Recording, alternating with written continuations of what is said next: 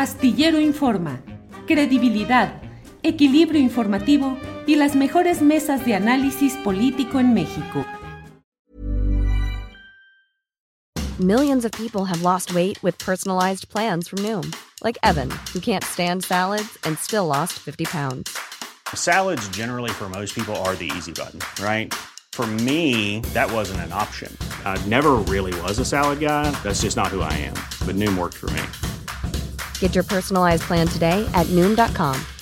Real Noom user compensated to provide their story. In four weeks, the typical Noom user can expect to lose one to two pounds per week. Individual results may vary. Hey, I'm Ryan Reynolds. At Mint Mobile, we like to do the opposite of what Big Wireless does. They charge you a lot, we charge you a little. So naturally, when they announced they'd be raising their prices due to inflation, we decided to deflate our prices due to not hating you. That's right. We're cutting the price of Mint Unlimited from $30 a month to just $15 a month. Give it a try at mintmobile.com slash switch. $45 upfront for three months plus taxes and fees. Promo rate for new customers for limited time. Unlimited more than 40 gigabytes per month. Slows. Full terms at mintmobile.com.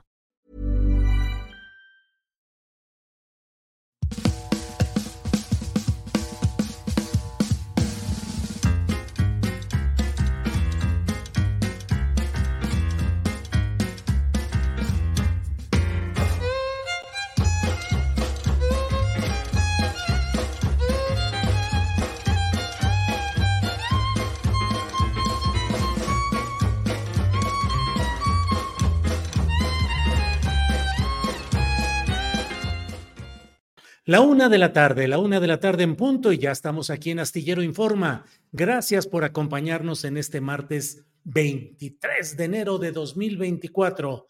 Gracias por acompañar este proyecto periodístico que le lleva información, análisis, debate con los asuntos más relevantes de las últimas horas. Martes 23 de enero y tenemos mucha información. Llegan rápidamente los diversos comentarios y mire, relacionado con el título que hemos dado a esta emisión, nos dice Graciela Treviño Garza. Cedillo, Ernesto Cedillo, llegó a Mexicali a los tres años de edad, vivió en la colonia Pueblo Nuevo, fue presidente y la colonia igual de modesta, entre comillas, y así seguirá, pues seguimos endeudados con el FOBA PROA. Saris Sánchez esperando a don Julio desde Tulsa, Oklahoma. Saludos hasta por allá. Muchas gracias. Cinco de queso para Cedillo, dice Miguel Ángel Razo. Eh, desde Texcoco, Estado de México, de la familia Aparicio de la Luz. Muchas gracias, gusto en saludarlos, Ismael Aparicio y a toda la familia Aparicio de la Luz. Bueno, pues vamos a entrar en materia y tenemos, como les digo, mucha información relevante que vamos a compartir con ustedes. Tendremos nuestra mesa de periodismo y vamos a hablar especialmente del caso de Argentina. ¿Qué está pasando con esa propuesta de eh, los libertarios encabezados por Javier Milei, llegados a la presidencia de la República de Argentina y haciendo una serie de propuestas sumamente, no solo polémicas, sino eh, que están causando conmoción en una república, en una nación argentina que de por sí acumulaba ya muchos problemas en toda su relación eh, económica, política y social. Bien, pero vamos adelante por lo pronto con mi compañera Alex Fernanda, que nos tiene información relevante. Alex, buenas tardes. Hola Julio, ¿cómo estás? Feliz martes.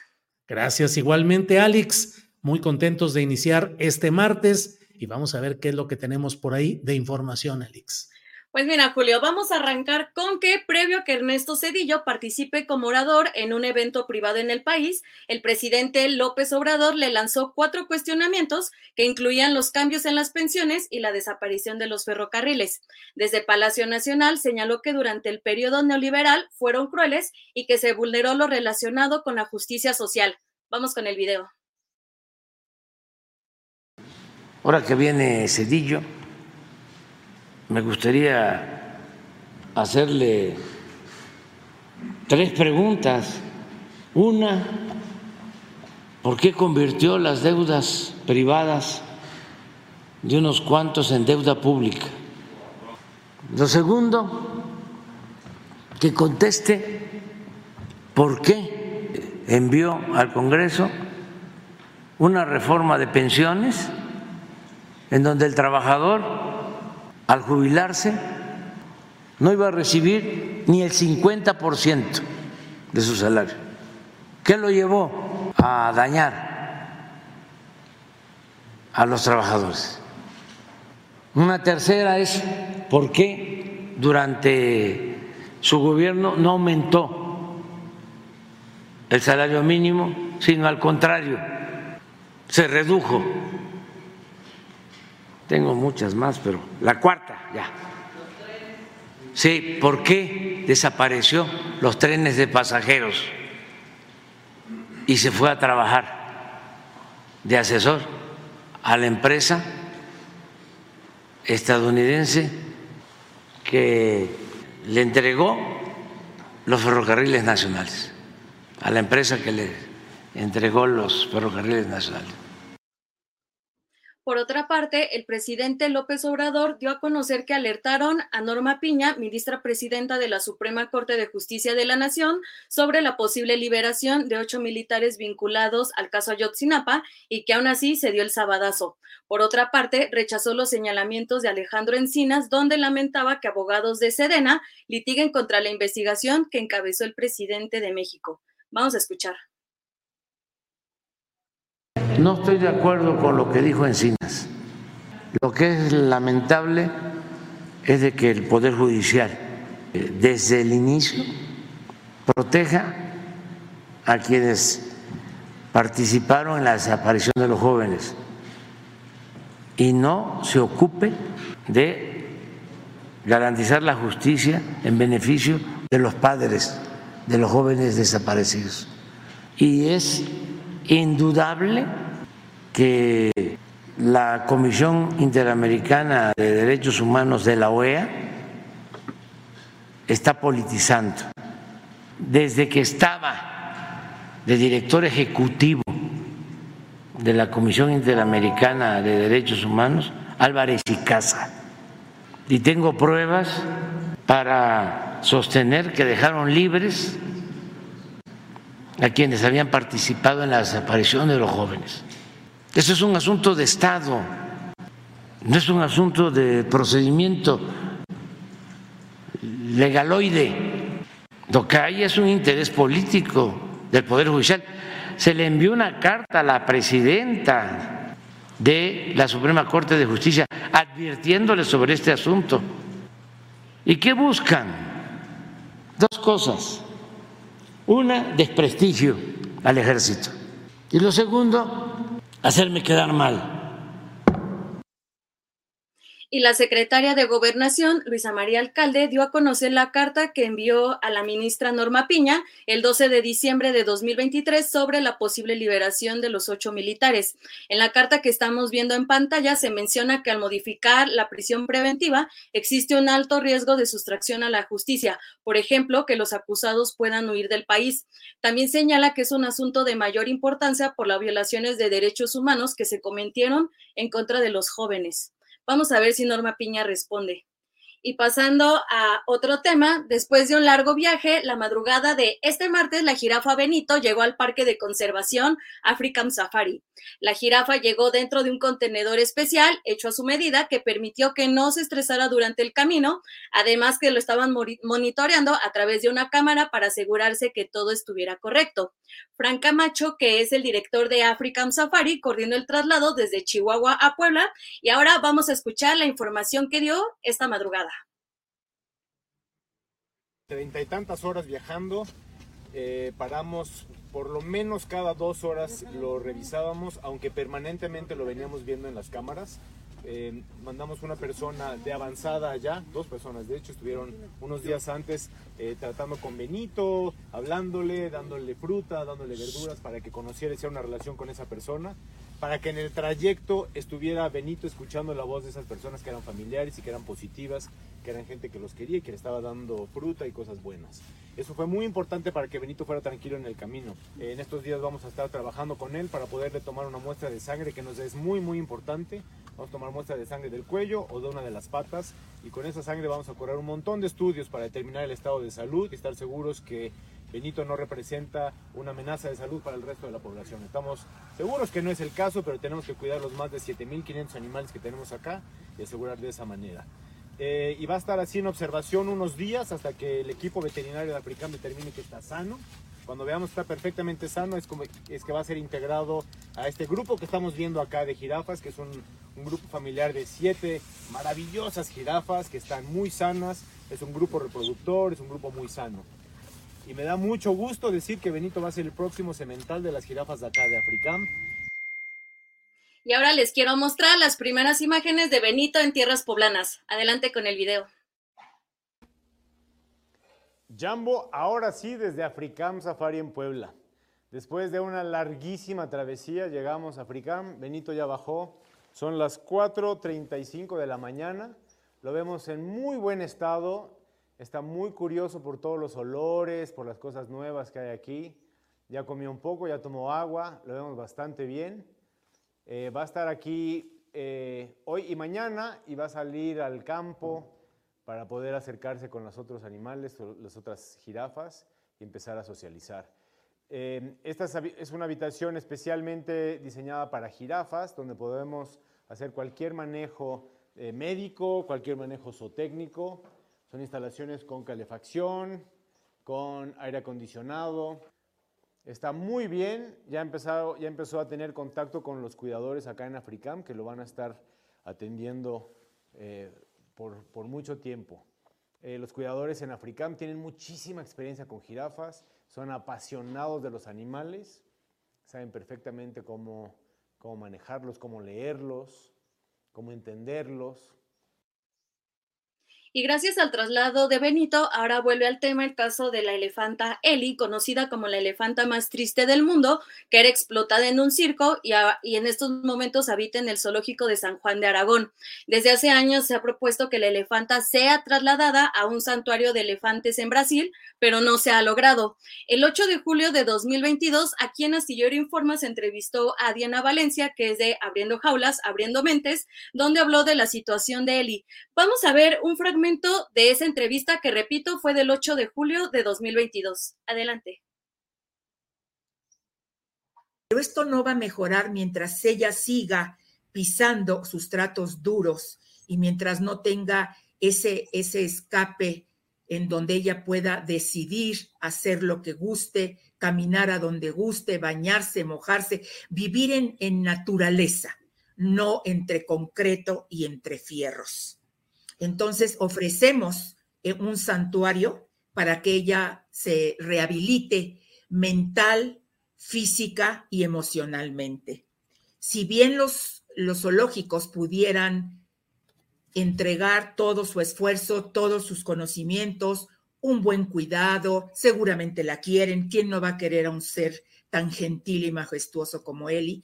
Pero no pueden, en verdad no pueden proporcionarle lo que Eli necesita de acuerdo a su especie. Entonces no logramos entender por qué los científicos y especialistas de los zoológicos, sabiendo lo que padecen los elefantes en cautiverio, se resistan, se resistan fuertemente a otorgarle su jubilación. ¿Por qué llamo jubilación? Porque ella ya ha servido a la humanidad por muchos años. Si nosotros como animales humanos nos retiramos de nuestro empleo, ella también merece retirarse a una vida digna, respetuosa y creo que por primera vez ser elefante, porque desde pequeña fue explotada y ella no sabe qué es ser elefante. Y pues usuarios de Internet han estado exigiendo que la elefanta Eli tenga las mismas oportunidades que Benito para poder mejorar su vida y hasta se hizo el hashtag Salvemos a Eli. Julio, regresamos contigo. Muy bien, muchas gracias, Alex Fernanda. Seguimos en contacto. Gracias. Gracias, Julio. Eh, bien, son las 13 con 13, las 13 horas con 13 minutos, una de la tarde con 13 minutos. Eh, recuerde que vamos a tener más información eh, y más análisis de los asuntos políticos electorales de en la mesa de periodismo que vamos a tener a partir de las 2 de la tarde. Mientras tanto, le voy comentando acerca de este tema que creo que es el, el más llamativo en el escenario político de este día, el referente a esta aparición de Ernesto Cedillo Ponce de León, quien fue el último presidente de la República postulado por el PRI a lo largo de décadas en las cuales el PRI mantuvo la hegemonía y el control no solo de la presidencia de la República, sino de la inmensa mayoría de los cargos públicos de esa larga temporada del predominio priista. Em, recordemos que Ernesto Cedillo Ponce de León llegó como sustituto de Luis Donaldo Colosio Murrieta, que fue asesinado un 23 de marzo de 1994 en Lomas Taurinas, en Tijuana, Baja California, mm, oficialmente, formalmente a manos de Mario Aburto, eh, en, un, en un asesinato, en un magnicidio el magnicidio no se refiere solamente a que se mate, se asesine a un soberano o a un presidente en funciones, sino también a un personaje de alto nivel político que estuviese a punto de llegar o de ocupar un cargo de esta, de esta magnitud. Entonces, ese magnicidio que se cometió en 1994 dejó al PRI y a Carlos Salinas de Gortari, que era el gran decisor de ese momento, como lo han sido los presidentes de la República de México, con diferentes eh, formatos y diferentes uh, estratagemas, pero a fin de cuentas la sucesión presidencial mexicana ha sido regida siempre por el antecesor, eh, salvo los casos muy complicados, es decir, la postulación del candidato de su partido ha sido dominada por el antecesor, aunque con fracasos como sucedió en el caso de Felipe Calderón, que tuvo que ceder el paso a Enrique Peña Nieto, y del propio Enrique Peña Nieto, que hubo de ceder el paso a Andrés Manuel López Obrador. Bueno, en el caso específico de Cedillo, viene una dupla muy especial, viene un combo, un combo de ataque a la 4T. Eh, organiza este acto que llega en momentos, eh, es, la, es la vigésima edición de este tipo de manejos de Actimber, así se llama Actimber, que es esta eh, organización relacionada con asuntos financieros que tiene como invitados a Ernesto Cedillo y a José María Aznar para las conferencias magistrales para las conferencias magistrales. Eh, y em, todo esto lo que hay es fundamentalmente eh, la transferencia al, escenario, al foro nacional de, eh, al foro nacional de mm, las voces de Cedillo y de Aznar. Recordemos que hablar de Aznar es de alguna manera hablar de Felipe Calderón. Aznar forma parte del grupo político que mantiene protección a Felipe Calderón en España y es alguien que suele compartir foros con el propio Calderón y otros personajes de la extrema derecha o de la derecha latinoamericana, española y de otros países. Ahora vienen juntos Ernesto Cedillo y José María Aznar a tener una conferencia magistral que será conducida por Leo Zuckerman. Más abajo viene, dentro de esta página que estamos viendo, viene lo referente al, a las conferencias que se van a realizar en el marco de esta reunión de Actimber. Actimber, que es una, es una eh, organización que preside eh, Héctor Madero. Aquí tenemos la agenda con el registro de invitados, la bienvenida, eh, las primeras pláticas respecto a, tienen entre otros temas un panel político eh, que va a moderar Armando Ríos Peter y en el que van a participar Héctor Aguilar Camín, Javier Tello y Jorge Castañeda. Bueno, la verdad es que es la plataforma de opinión de Televisa en el programa que conduce Leo Zuckerman, es trasladarlo. Héctor Aguilar Camín, Javier Tello y Jorge Castañeda van a estar en ese panel político, es decir, esa visión exclusiva y concreta.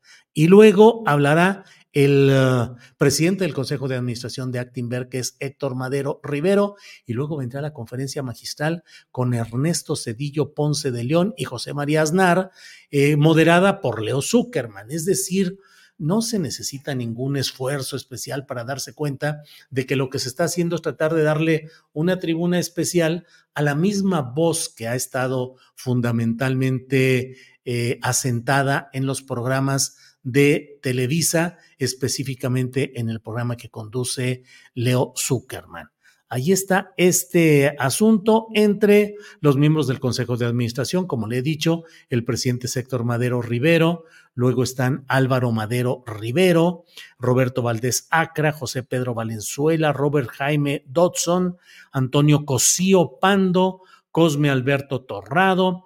Bueno, pues son algunos de los integrantes del Consejo de Administración. Estamos en presencia de qué? Estamos en presencia de un intento de darle textura ideológica a una cometida en la cual, además de analizar diversos asuntos relacionados con la realidad y la actualidad política mundial latinoamericana, también se va a hablar de lo que, realizan los retropopulistas, los populistas, los gobernantes populistas que llevan al país a una situación de retroceso, dicen estos personajes. Frente a ello, se ha producido hoy esta respuesta en el tono irónico y en el tono a veces socarrón del presidente López Obrador, que dice, pues yo quiero hacerles unas preguntas y claro, aborda lo específico de cuatro puntos sensibles de lo que fueron retrocesos o momentos uh, críticos de la administración de Ernesto Cedillo Ponce de León. Desde luego, el FOBAPROA, que fue la conversión de las fallas, los errores, los problemas de un grupo de privilegiados, convertirlos en deuda pública, es decir, todos nosotros estamos pagando ahora en México, no solo ahora, sino desde aquella, eh, desde aquel momento del sedillismo hasta ahora, se está pagando una importantísima parte de la producción de la riqueza nacional, se dedica al pago de ese mecanismo que implementó Ernesto Cedillo para salvar a México, que fue para salvar a banqueros, a empresarios que fracasaron y que sus culpas, sus errores y sus pérdidas las estamos pagando todos, mientras ellos siguen, como lo ha dado a conocer Oxfam en un reporte que se ha eh, difundido en estas uh, horas, una de las uh, reportes impactantes de lo que es la realidad, la realidad, realidad de lo que está sucediendo en nuestro país. Oxfam ha dicho, y leo la nota de Dora Villanueva en el portal de la jornada, dice, décadas de transferencias masivas de riqueza del gobierno mexicano a un pequeño grupo de magnates que se han beneficiado de privatizaciones, concesiones, licencias y permisos, han derivado en un poder político que no solo les permite conservar sus fortunas, sino hacer más pobre al resto de la población con los controles de precios que sus monopolios les garantizan. Eso exhibe en un nuevo informe de Oxfam México. Dice, Carlos Slim y Germán Larrea, los dos hombres más ricos de México y de América Latina, han visto crecer su fortuna en el en 70% desde 2020, beneficiados por el poder económico y político que les dan sus monopolios. Carlos Slim y, eh, y Germán Larrea. Usted sabe que, bueno, Carlos Slim es un hombre casi omnipresente en todos los actos realizados con negocios durante la actual administración. Ahí está siempre Carlos Slim. Pase eh, eh, lo que suceda, pase lo que pase en la política, cambien los partidos, la alternancia, lo que se quiera, ahí está. Ahí está como la puerta de Alcalá Ahí está Carlos Slim. Y Germán Larrea, que había sido, al menos en términos declarativos, casi, casi un adversario muy marcado del presidente ahora López Obrador, que siempre había señalado toda la serie de cosas negativas de Germán Larrea. Bueno, pues mire lo que son las cosas. Según esta nota, Carlos Slim hizo crecer su fortuna 58%. Y Germán Larrea, ¿cuánto cree? 125% desde la pandemia. Eso eh, dice que en los últimos años ha habido avance en la política social y salarial, que ha mejorado la distribución del ingreso, especialmente para las personas trabajadoras formales, pero esto no es suficiente cuando las reglas del juego para el resto de la población en México siguen siendo muy distintas a las que rigen a los ultra ricos. En fin, ya hablaremos a más detalle de lo que implica este informe que nos dice que simplemente los grandes ricos, los ultra ricos, siguen ganando montones y montones de dinero, mientras que eh, eh, lo demás sigue, la gente se sigue empobreciendo cada vez más. 14 ultra ricos mexicanos, Carlos Slim, Ricardo Salinas Pliego, Germán Larrea, Roberto Hernández, y de ellos, em, pues bueno ya hablaremos de todo eso y por lo pronto permítame ir con nuestro primer entrevistado de este día.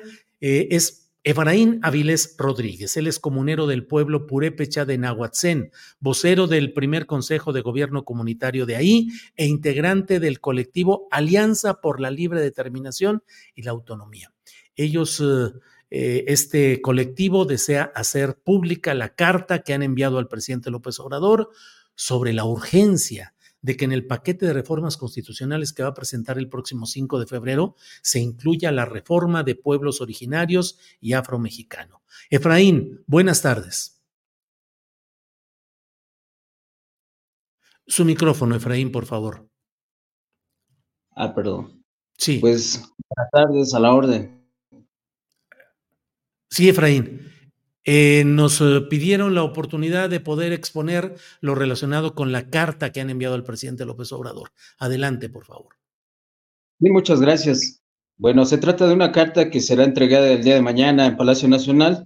Es una carta donde pues le hacemos este llamado urgente al presidente de la República para que en el paquete que anunció hace unos días será entregado el próximo 5 de febrero, pues también se incluya eh, el paquete, dentro del paquete, esta iniciativa que se ha trabajado desde hace muchos meses.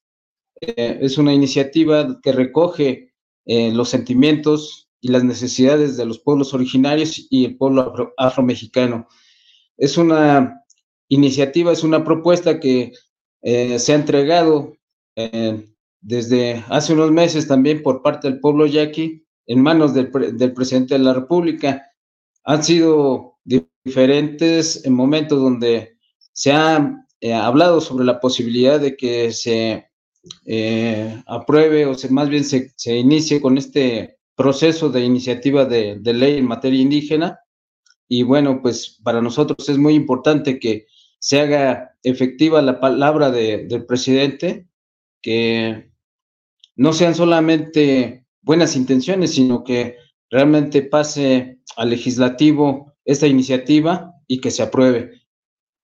Es una eh, iniciativa que nosotros, junto con muchos pueblos, hemos eh, procurado que se dé realmente voz a las, a las, comunidades indígenas. Si bien es cierto que en el artículo de la, de la Constitución habla sobre, sobre estos derechos, pues realmente en la práctica no, no se llevan a cabo.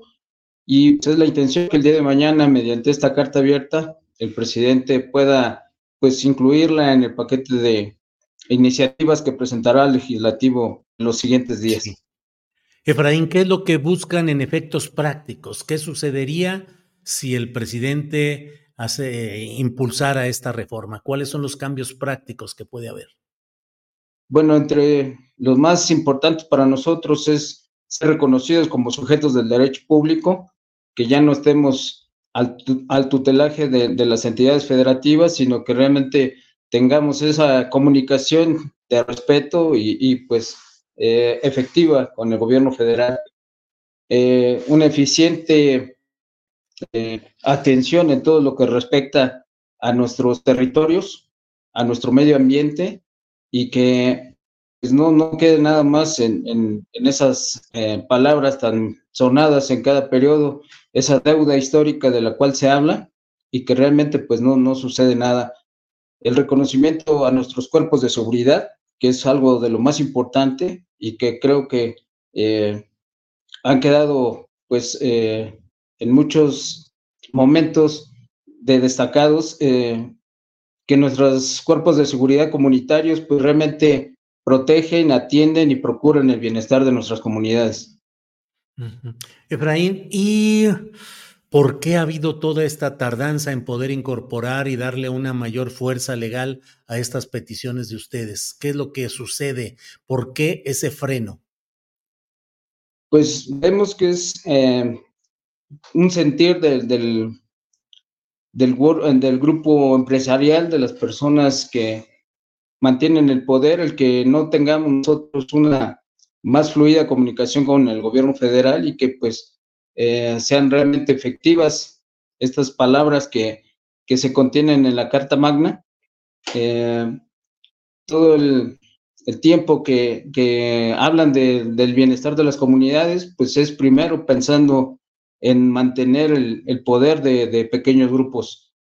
Eh, creo que lo más eh, visible es el tema de, de, en el caso de Michoacán, de este crecimiento desmesurado de las huertas de aguacate, donde sin atender al cambio de uso de suelo, pues se ha permitido eh, pues que, que, sigan creciendo y la deforestación, los daños a nuestros territorios, pues eh, son incalculables. Eh, es, es difícil entender que, pues con un gobierno que es afín al, al federal, pues se siga permitiendo este crecimiento desmedido de, de, estos grupos de poder y que, bueno, no, eh, nosotros como pueblos tengamos eh, tantas limitaciones por, para llevar esto a tribunales.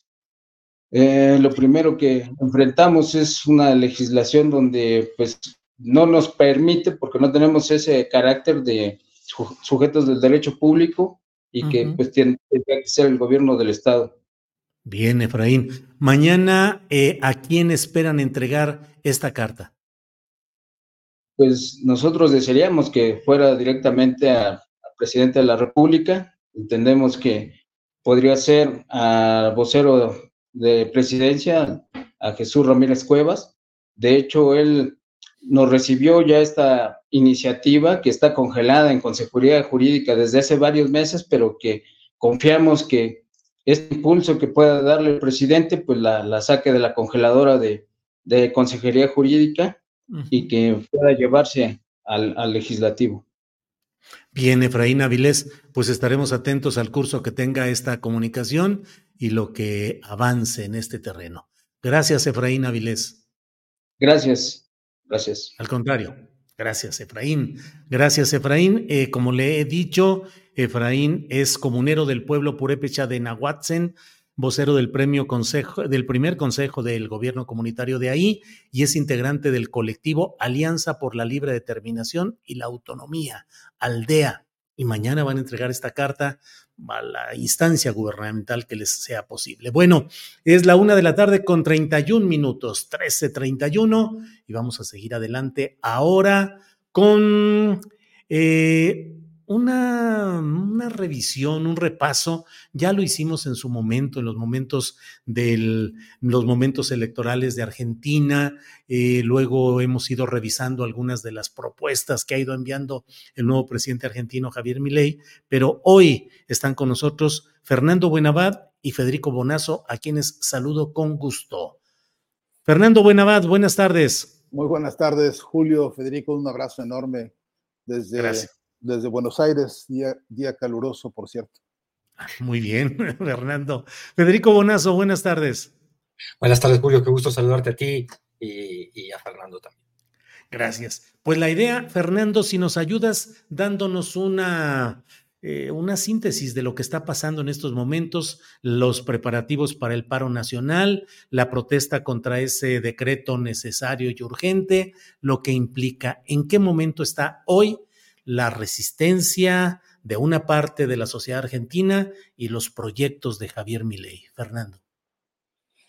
Hay que, hay que recordarnos que el gobierno de Milei tiene apenas un mes y días eh, de haber asumido eh, y desde la primera hora comenzaron las protestas en las calles y en las protestas, lo que aquí se llama cacerolazo, uh -huh.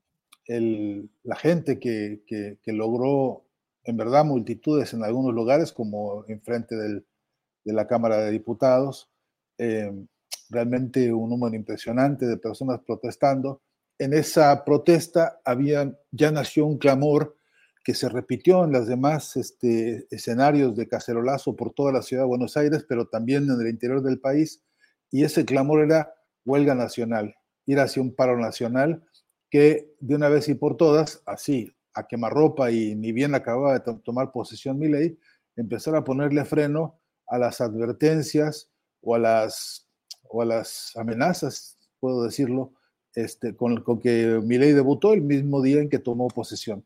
Eh, no tardó mucho ley en enviarle a la Cámara de Diputados un decreto llamado Decreto de Necesidad y Urgencia, eh, que, pues según las cifras de algunos especialistas, rebasa algo así como, la, como 600 artículos que ley quiere modificar de la, de la Constitución misma de la República Argentina, y, y esos eh, 6.000 artículos, perdón, 600 artículos de la Constitución eh, contienen además subcapítulos que, que necesitarían, todos ellos un gran debate eh, eh, de asamblea, de, diputados, de representantes, incluso senadores, y sin embargo mi ley quiere que se haga esto al vapor y además bajo el pretexto de la necesidad y la, urgencia, pretende que la, propia Cámara de Diputados ceda al presidente el pleno uso de, su, de sus facultades de legislación para que el presidente decida como quiera, cuando quiera, este, sobre cada uno de los capítulos o más, si fuera el caso. Junto con este decreto de necesidad, envió a la Cámara de Diputados otro documento eh, que, que tiene la característica de ser otro, otro documento de grueso volumen, le llama el ómnibus, este, y, que contiene también una cantidad impresionante de modificaciones, algunas de las cuales rayan en lo, en lo ridículo, no, no hay empacho en decirlo, porque, por ejemplo, quieren discutir si ahora hay que eh, aceptar un cambio este, jurídico que permita la reventa de boletos en los estadios de fútbol, por ejemplo, como si eso fuese necesidad y urgencia, o pretende otro de los argumentos que eh, los jueces ahora usen toga y martillo, por ejemplo, antes de durante, antes, durante y después de sus, de sus este, ejercicios este, judiciales. Este, bueno, y otra cosa eh, estrambótica, que una reunión en cualquier esquina o en cualquier lugar de más de dos personas, o sea, de, tres personas, tiene que pedir permiso a la autoridad. Este, en fin, cosas como esas que, por, supuesto, de suyo descartan este concepto de necesidad y de urgencia. Pero en el clamor, el clima de hoy Julio, si yo puedo hacer una síntesis así bien abreviada, es que hay mucha expectativa de hacer llegar a los oídos de Milei y de todo su, de todo su gabinete eh, de, la protesta social que hay, porque en apenas 30 y algo de días el encarecimiento de la vida ha sido brutal. La amargura, Julio, anda por las calles penando por los incrementos a los transportes, por los incrementos a los medicamentos, por los incrementos a la totalidad de las necesidades básicas de la población, sin una sola perspectiva de incremento a los salarios y sí, desde luego, con una, con una perspectiva de incremento inflacionario. Solamente este mes, el primer mes, la inflación se duplicó en Argentina, en manos de los que la iban a resolver. Eh, la, la, cantidad de impuestos que hay que pagar ahora están a punto de duplicarse en Argentina y eh, las expectativas para el mes próximo son verdaderamente alarmantes. Eh, el paro de mañana es el producto de un clamor popular en serio. Tiene dos virtudes, y, cierro con esto, que son, a, mi entender, muy importantes. Una gran convocatoria de los distintos sectores y partidos, cosa que no es frecuente en este país, que se han dado citas, sindicatos, partidos políticos, incluidos los de la izquierda, eh, algunos frentes y movimientos sociales que habían estado reticentes, están decididos a participar también el día de mañana, y, eh, y además eh, hay un correlato internacional e internacionalista muy importante, porque ya han anunciado eh, movimientos y sindicatos de todo el mundo que también protestarán ante las embajadas de Argentina en todo el planeta, donde, donde sea posible, este, eh, sumándose al paro de mañana. Bien, Fernando, gracias. Federico Bonazo, tu lectura, tu opinión sobre lo que está pasando en estos momentos en Argentina, por favor.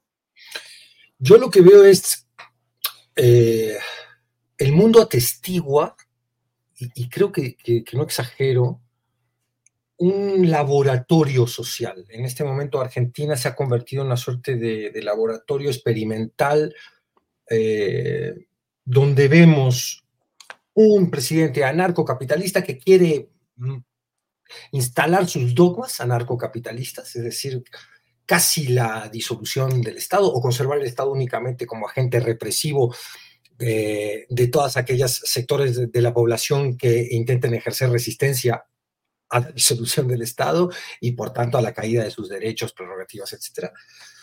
Y por otro lado, em, una clase política, esa casta que él tanto denunció, que ya lo ha rodeado de inmediato y que instala y va a intentar instalar una agenda un regreso bastante radical y extremo, como si no hubiera sido originalmente ya el neoliberalismo una apuesta radical y extrema. Em, con la hipótesis que ronda ahí en el, en, el ambiente de que eh, van a dejar hacer a mi ley lo que pueda y en el momento en que esto tenga algún costo social demasiado alto en cuanto a protestas, y resistencia por parte de la población, de grandes sectores de la población, bueno, le echarán la culpa a mi ley y luego verán cómo resolver, cómo sacárselo encima o cómo resolver el problema. Es decir, hay una vieja estructura de poder económico concentrado a la cual le conviene llevar adelante una agenda muy, muy eh, drástica, mm, nuevamente de transferencia del capital, de lo que el capital que le pertenece a las clases medias y trabajadoras directamente a ese poder concentrado de siempre. Y lo vemos en ejemplos que están en las propuestas de ley y de decretos de mi ley. Estamos viendo una exención impositiva a Galperín, que es uno de los, o si no, el millonario más importante de la Argentina en este momento, el que es el dueño, el equivalente a Elon Musk argentino, el dueño de Mercado Libre, digamos, un hombre que se hizo como empresario utilizando las nuevas tecnologías de comunicación. A él se le condonan unos 100 millones de dólares, pero a los jubilados se les hace un recorte brutal que tiene un impacto sobre el poder adquisitivo de, de los jubilados de un 40%, como muy bien señalaba Fernando. Es decir, hay un recorte sin compensación, un recorte inmediato que se produce con la devaluación y su efecto también sobre la inflación. Es decir, hoy el dinero que reciben los asalariados en Argentina, los jubilados también, tiene un 40% menos de su valor que el día de ayer, digamos, que estamos hablando de un mes, ¿no? Entonces, esa agresión brutal, brutal, eh, despótica, que además quiere sostenerse con una asignación de superpoderes al Ejecutivo a través de estas mismas leyes y decretos que el Congreso tiene que empezar a, discutir o que está empezando a discutir, propone un laboratorio, un experimento económico, social, que el mundo atestigua con cierto estupor, como veíamos en las caras de los que fueron al foro de Davos y escucharon esta declaración de guerra de Milei a, los pobres, a los trabajadores y a todos aquellos seres humanos que no puedan eh, tener una empresa, sostenerse y que vayan a tener que subsistir en este darwinismo social del cual es confeso cultor. Es decir, mi ley eh, ya no tiene el menor resquemor en confesar que propone una sociedad en la cual eh, la ley del más fuerte impere otra vez partiendo, claro, de un piso donde los más fuertes son ciertos monopolios y corporaciones que ya han establecido un dominio, no es que estamos en una situación meritocrática. Entonces, bueno, este experimento social, económico, de repercusiones todavía incalculadas, estamos todos un poco especulando todavía qué va a ocurrir. El, paro de mañana es muy significativo en cuanto a empezar a calibrar las fuerzas de resistencia a esta propuesta, a este modelo, eh, y también ver qué tan dispuesto está a reprimir este modelo. Esperemos, por favor, que no haya represión, pero ya hay amenazas y, por supuesto, también están todos esos grupos. Eh, eh, autoritarios y de extrema derecha que han vivido siempre en Argentina, eh, que han favorecido la dictadura militar y ahora están muy contentos con la llegada de Milei, que están provocando, amenazando en las redes. Eh, es un clima tenso, eh, Fernando está allá y lo puede medir un poquito mejor de lo que lo medimos nosotros, pero lo que uno está viendo desde acá es que es un clima tenso, pero que a la vez hay una propuesta de movilización muy grande. Veremos, veremos cómo responde en primer, esta primera gran confrontación el pueblo argentino a este experimento económico, social que quiere promover mi ley. Muy bien, gracias Fernando Buenavades, doctor en filosofía, Actualmente es profesor de tiempo completo de la Universidad Nacional de Lanús en Argentina. Fernando, estamos en presencia de un reto, nos dice Federico Bonazo, un reto social, económico, yo digo ideológico, político también, y cómo, cómo responder a este primer asomo brutal, categórico de este pensamiento libertario que pretende reducir al máximo al Estado, dejar todo a la libertad del mercado y dejar a la ley del más fuerte. Ideológica y políticamente, ese reto está implantándose, tiene una reacción ideológica y política ya armada o estamos frente a un escenario absolutamente eh, desconocido. Eh, yo, Julio, yo tomo la palabra de Federico esta palabra laboratorio, me parece que hay que tomarla muy en serio y, con mucha profundidad, porque nos presenta efectivamente desafíos. Mira, eh, eh, los comentarios generalizados este, sobre la presencia, por ejemplo, de Milei en, en Davos, lo que ahí fue a decir y, este, efectivamente este estupor con que los partícipes, partícipes, por cierto, que no, que no, que no adhieren y no y no son simpáticos ni simpatizan tampoco con los movimientos populares en ningún lado del planeta. Son grandes, importantes empresarios, grandes por lo grandotes, no por la grandeza, grandes por, la, por lo monopólico, grandes por lo imperial.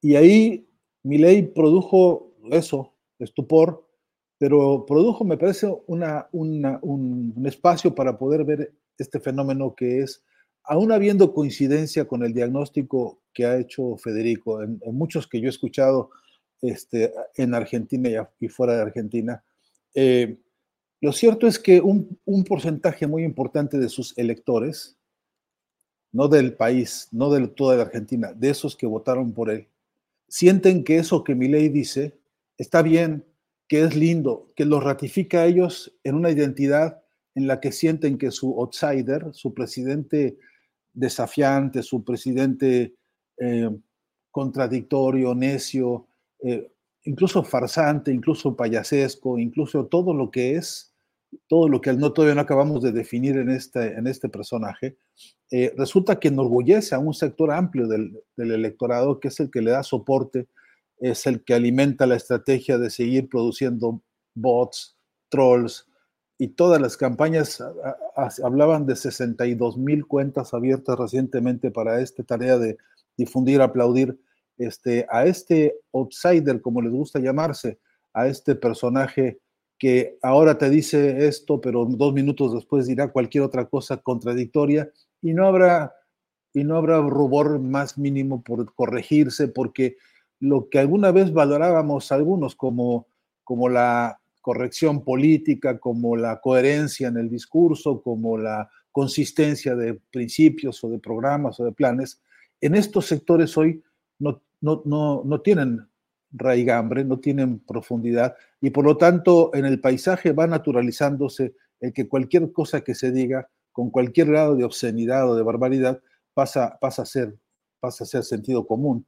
Eh, pero es que es la escuela de Donald Trump pero es que es exactamente cuántas fotografías habrá que mostrarle al pueblo norteamericano de un presidente sometido a un proceso por un atentado contra su historia democrática. Y sin embargo, míralo dónde está este, tocando las puertas de una nueva presidencia. Este, este es el modelo Bolsonaro también, ¿no? Que habiendo hecho las barbaridades del que se conocen y las que no, las que han sido incluso denunciadas por grupos que no tienen plataformas internacionales, sin embargo, ahí está todavía decidiendo, influyendo, marcando agendas en, Brasil, a pesar, de, a pesar de que algunos lo dan por, por muerto, este, yo no me confiaría en eso y, a mí me da la impresión de que eh, eh, eh, en ese formato de estos, entre comillas, liderazgos este, de, la plutocracia, es verdad que se está, poniendo, se está ensayando toda una parafernalia ideológica de la cual todavía no nos hemos este, enterado muchos que necesitamos sentarnos a trabajar en serio en los laboratorios de semiótica. Vuelvo a insistir, perdóname Julio, si, perdón Federico si soy demasiado machacante en esto, pero es que nosotros no tenemos en este momento plataformas para desmontar ese discurso y porque no estamos haciendo el análisis profundo de cómo, cómo es que es imposible que sigamos nosotros abrazando estructuras hipotéticamente racionales y lógicas para analizar estas barbaridades. Y en todo caso, cómo es que esos análisis pudieran tener capacidad de construcción o, de reconstrucción de conceptos. Una, una cosa que me parece importante, en el territorio de la lucha de la base en Argentina hoy, hay un par de, líderes que están haciendo propuestas por lo menos interesantes en el camino que bien decía Federico de reconstrucción de una, de una resistencia, de una oposición, ojalá organizada en serio. Este, eh, y, y, alguno de ellos, Juan Grabois particularmente, eh, ha, planteado, eh, hasta donde yo entiendo, una estrategia de construcción de relato para esta resistencia que es crucial. En primer lugar, la propuesta no es negarle legitimidad a mi ley, que la tiene porque se la dio a las elecciones. Tampoco legalidad, porque la tiene, en la medida en que son instrumentos estos como el DNU y otros tantos que un presidente tiene para mandarlos a la Cámara de Diputados o para instruir incluso reformas administrativas dentro del, del Poder Ejecutivo. No obstante, Grabois plantea que esta lucha de mañana, este, este primer paso de una huelga nacional, de un paro nacional, eh, eh, con todos los desafíos que tienen, incluido el de la represión, debe ser una defensa de la, constitución del país. Pero en ese, en ese argumento, en ese relato de la defensa de la constitución, ha, construido este movimiento y este, este líder, a mi entender, un escudo muy importante, muy válido, porque este país está cumpliendo 40 años de democracia después de justamente la dictadura que aludía Federico, y que, y que en este momento me parece que construye una extraordinaria forma de convocatoria para sectores incluso entre los más este, convencidos y los no tanto eh, eh, respecto de mi ley. Porque en esos no convencidos y no tanto, ya hay muchos que se desprendieron del mileísmo, incluso muchas personas que han votado por mi ley y que hoy, decía yo, como la amargura anda por las calles, pues también suma a muchos de ellos que votaron por mi ley recientemente. Entonces, en conclusión, sí que estamos ante un escenario que nos presenta digo entre paréntesis, Julio, México echando las barbas a remojar, porque estos muchachos los cocinan y los están incubando en muy distintos espacios de toda América Latina. Yo he contado más o menos unos 45 similares que andan rondando este, por los segundos o terceros pisos de la política. Pero, este, digo, nosotros ante este laboratorio eh, no estamos instrumentando teoría y metodología dura, para poder entrarle, Julio, con herramientas científicas semióticas al fondo de esta fabricación ideológica que es muy perversa. Bien, Fernando. Federico Bonazo, vi en tu cuenta de X, antes Twitter, eh, un mensaje en el cual decías que durante años viste con morbo en sus intervenciones de mi ley en los medios. Eh, dices, en su dimensión de clown mediático era hasta entretenido. Hoy, verlo en la silla presidencial anunciando desde la Casa Rosada el darwinismo social como política pública eh, provoca preguntas muy complicadas sobre la naturaleza humana. Dices, es como ver a Chumel Torres en Palacio Nacional proponiendo venderle toda la península de Yucatán a Jeff Bezos por el bien del libre mercado. Dices, ante toda esta cantidad de tragedia y comedia, la mente solo atina a decir, esto no está sucediendo. Federico, ¿cómo lo ves en su traducción hacia cosas mexicanas y en sí mismo? El no está sucediendo, pero sí está sucediendo, Federico. Sí, me recuerdo amigos gringos que, cuando Trump ganó la presidencia no podían cocinarse el desayuno, ¿entiendes? Habían perdido ya la relación con la realidad de tal manera que eh, eran como zombies desorientados porque estaban viendo la, concreción en el mundo material de las peores pesadillas. Lo vimos con Bolsonaro después y ahora le tocó a la Argentina verlo con Milei. México no está en esa situación eh, porque aquí hubo un personaje mediático muy superior a Milei, Agustín Laje y a Chumel Torres, todos ellos juntos. Es el que conduce las mañaneras y puso con alfileres, con los alfileres sobre el mapa de la historia, a, toda esa eh, clase política corrupta en contubernio con los intereses privados que azotaron desde que se instaló el neoliberalismo a México y al mundo. Es decir, ese presidente mexicano entendió muy bien lo que Fernando plantea como una eh, emergencia estratégica, que es desarmar estos discursos desde un discurso propio que apele a valores que puedan estar compartidos también con muchísimos de los votantes de estos personajes. Es decir, establezcamos, un, pienso yo, un núcleo de valores compartidos. La democracia es uno de ellos. Bueno, eh, mi ley representa un atentado a las ideas republicanas y democráticas. Por eso yo no me canso de señalarle a algunas personas aquí en México cuando eh, festejan indolentemente que mi ley derrotó al socialismo en Argentina, en esta estúpida visión maniquea en la cual perdemos un análisis elemental de la realidad.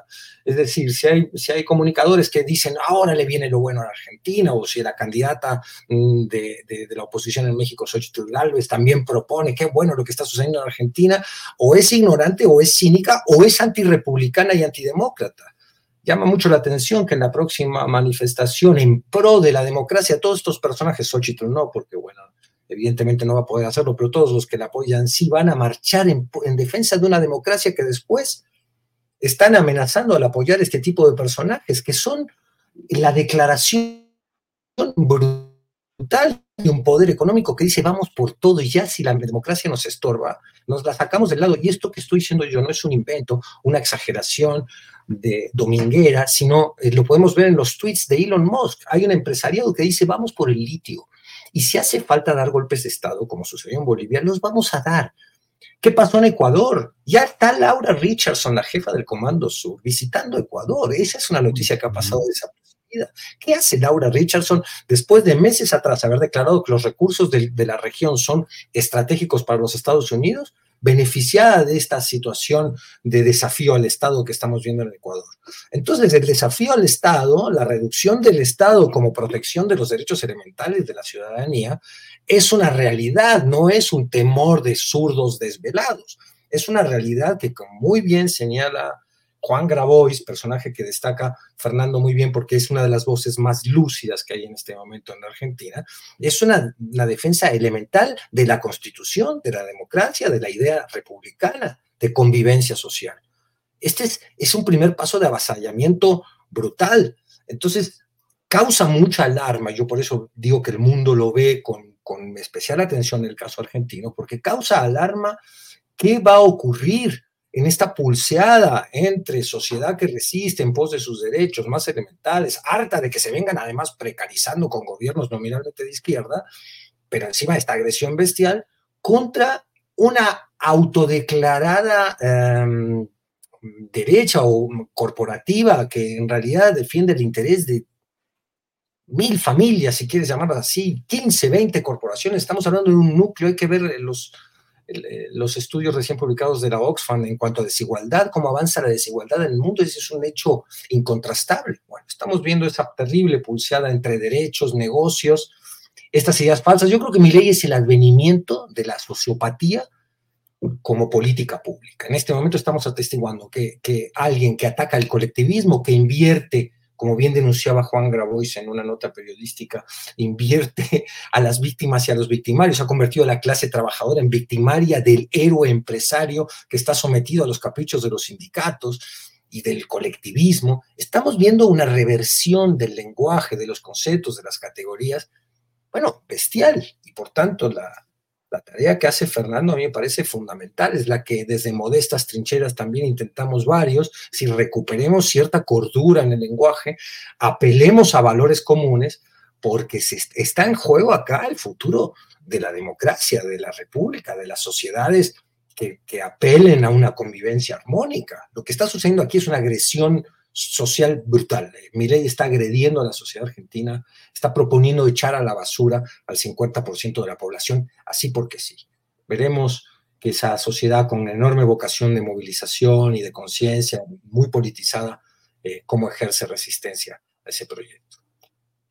Eh, pues Federico Fernando, muchas gracias por esta oportunidad de pasar revista eh, con menos tiempo del que hubiéramos querido para poder analizar todo esto pero dándoles las gracias. Fernando, minutito, minutito y medio de resumen de lo que nos digas ya en esta parte final, por favor.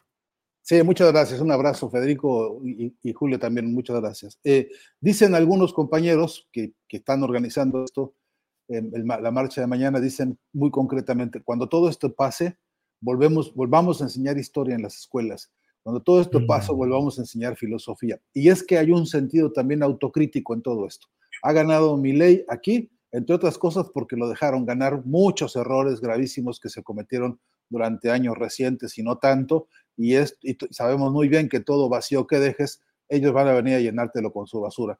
Eh, entonces, una buena autocrítica, palabra fuerte, palabra dura, valdría la pena instalarla también como método de trabajo porque con todas las amenazas que se vienen, lo peor que nos puede pasar es que nosotros no tengamos ni siquiera una capacidad mínima de organizarnos para defendernos y para reconstruirnos. Así que Argentina está, me parece, en la mira de todos y pongámosle mucha atención porque es, hay, hay, lecciones para todo el continente. Un gran abrazo, Julio. Hasta siempre.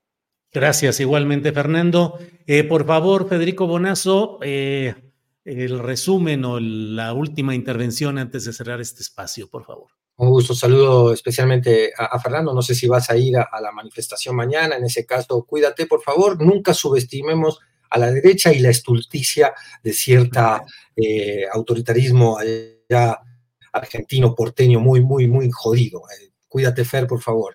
Y luego eh, comentarte, Julio, que vamos a hacer aquí también, ahí en frente a la embajada de, México, va a haber una movilización en la que va a participar este grupo de Argenmex en defensa de la democracia, que ya nos manifestamos en el consulado eh, días atrás, pero que llama la atención, y esto es interesante, eh, en esta ocasión la manifestación está convocada por fuerzas mexicanas, por muchísimas agrupaciones mexicanas, muchas de ellas anticapitalistas, que ven eh, con preocupación y que tienen lo que está sucediendo allá y que tienen lazos con, con los movimientos de izquierda de allá. Entonces, mañana va a haber una protesta eh, en solidaridad con el pueblo argentino que está en México y se reproduce en muchísimas otras capitales del mundo. Es notable lo que estamos comentando aquí, cómo están los ojos del planeta muy, muy concentrados en lo que sucede en Argentina hoy. Bien, Federico, muchas gracias. Gracias, Fernando Buenavad. Buenas tardes y cuidado mañana y estaremos atentos a lo que pase por allá, Fernando. Gracias. Abrazo grande. Federico Bonazo, gracias y seguimos atentos a este tema. Hasta pronto. Hasta pronto. Bien, son las dos de la tarde en punto, las dos de la tarde en punto y estamos ya puestos para ir en unos segunditos, ir ya con eh, la mesa de periodismo de este martes 23 de enero. Pongamos cortinilla de presentación y vamos a esta mesa.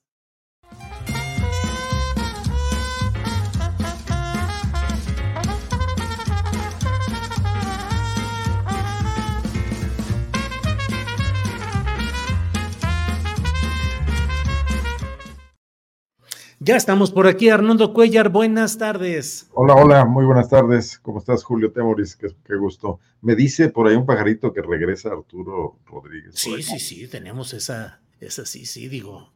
Temoris Greco, buenas tardes.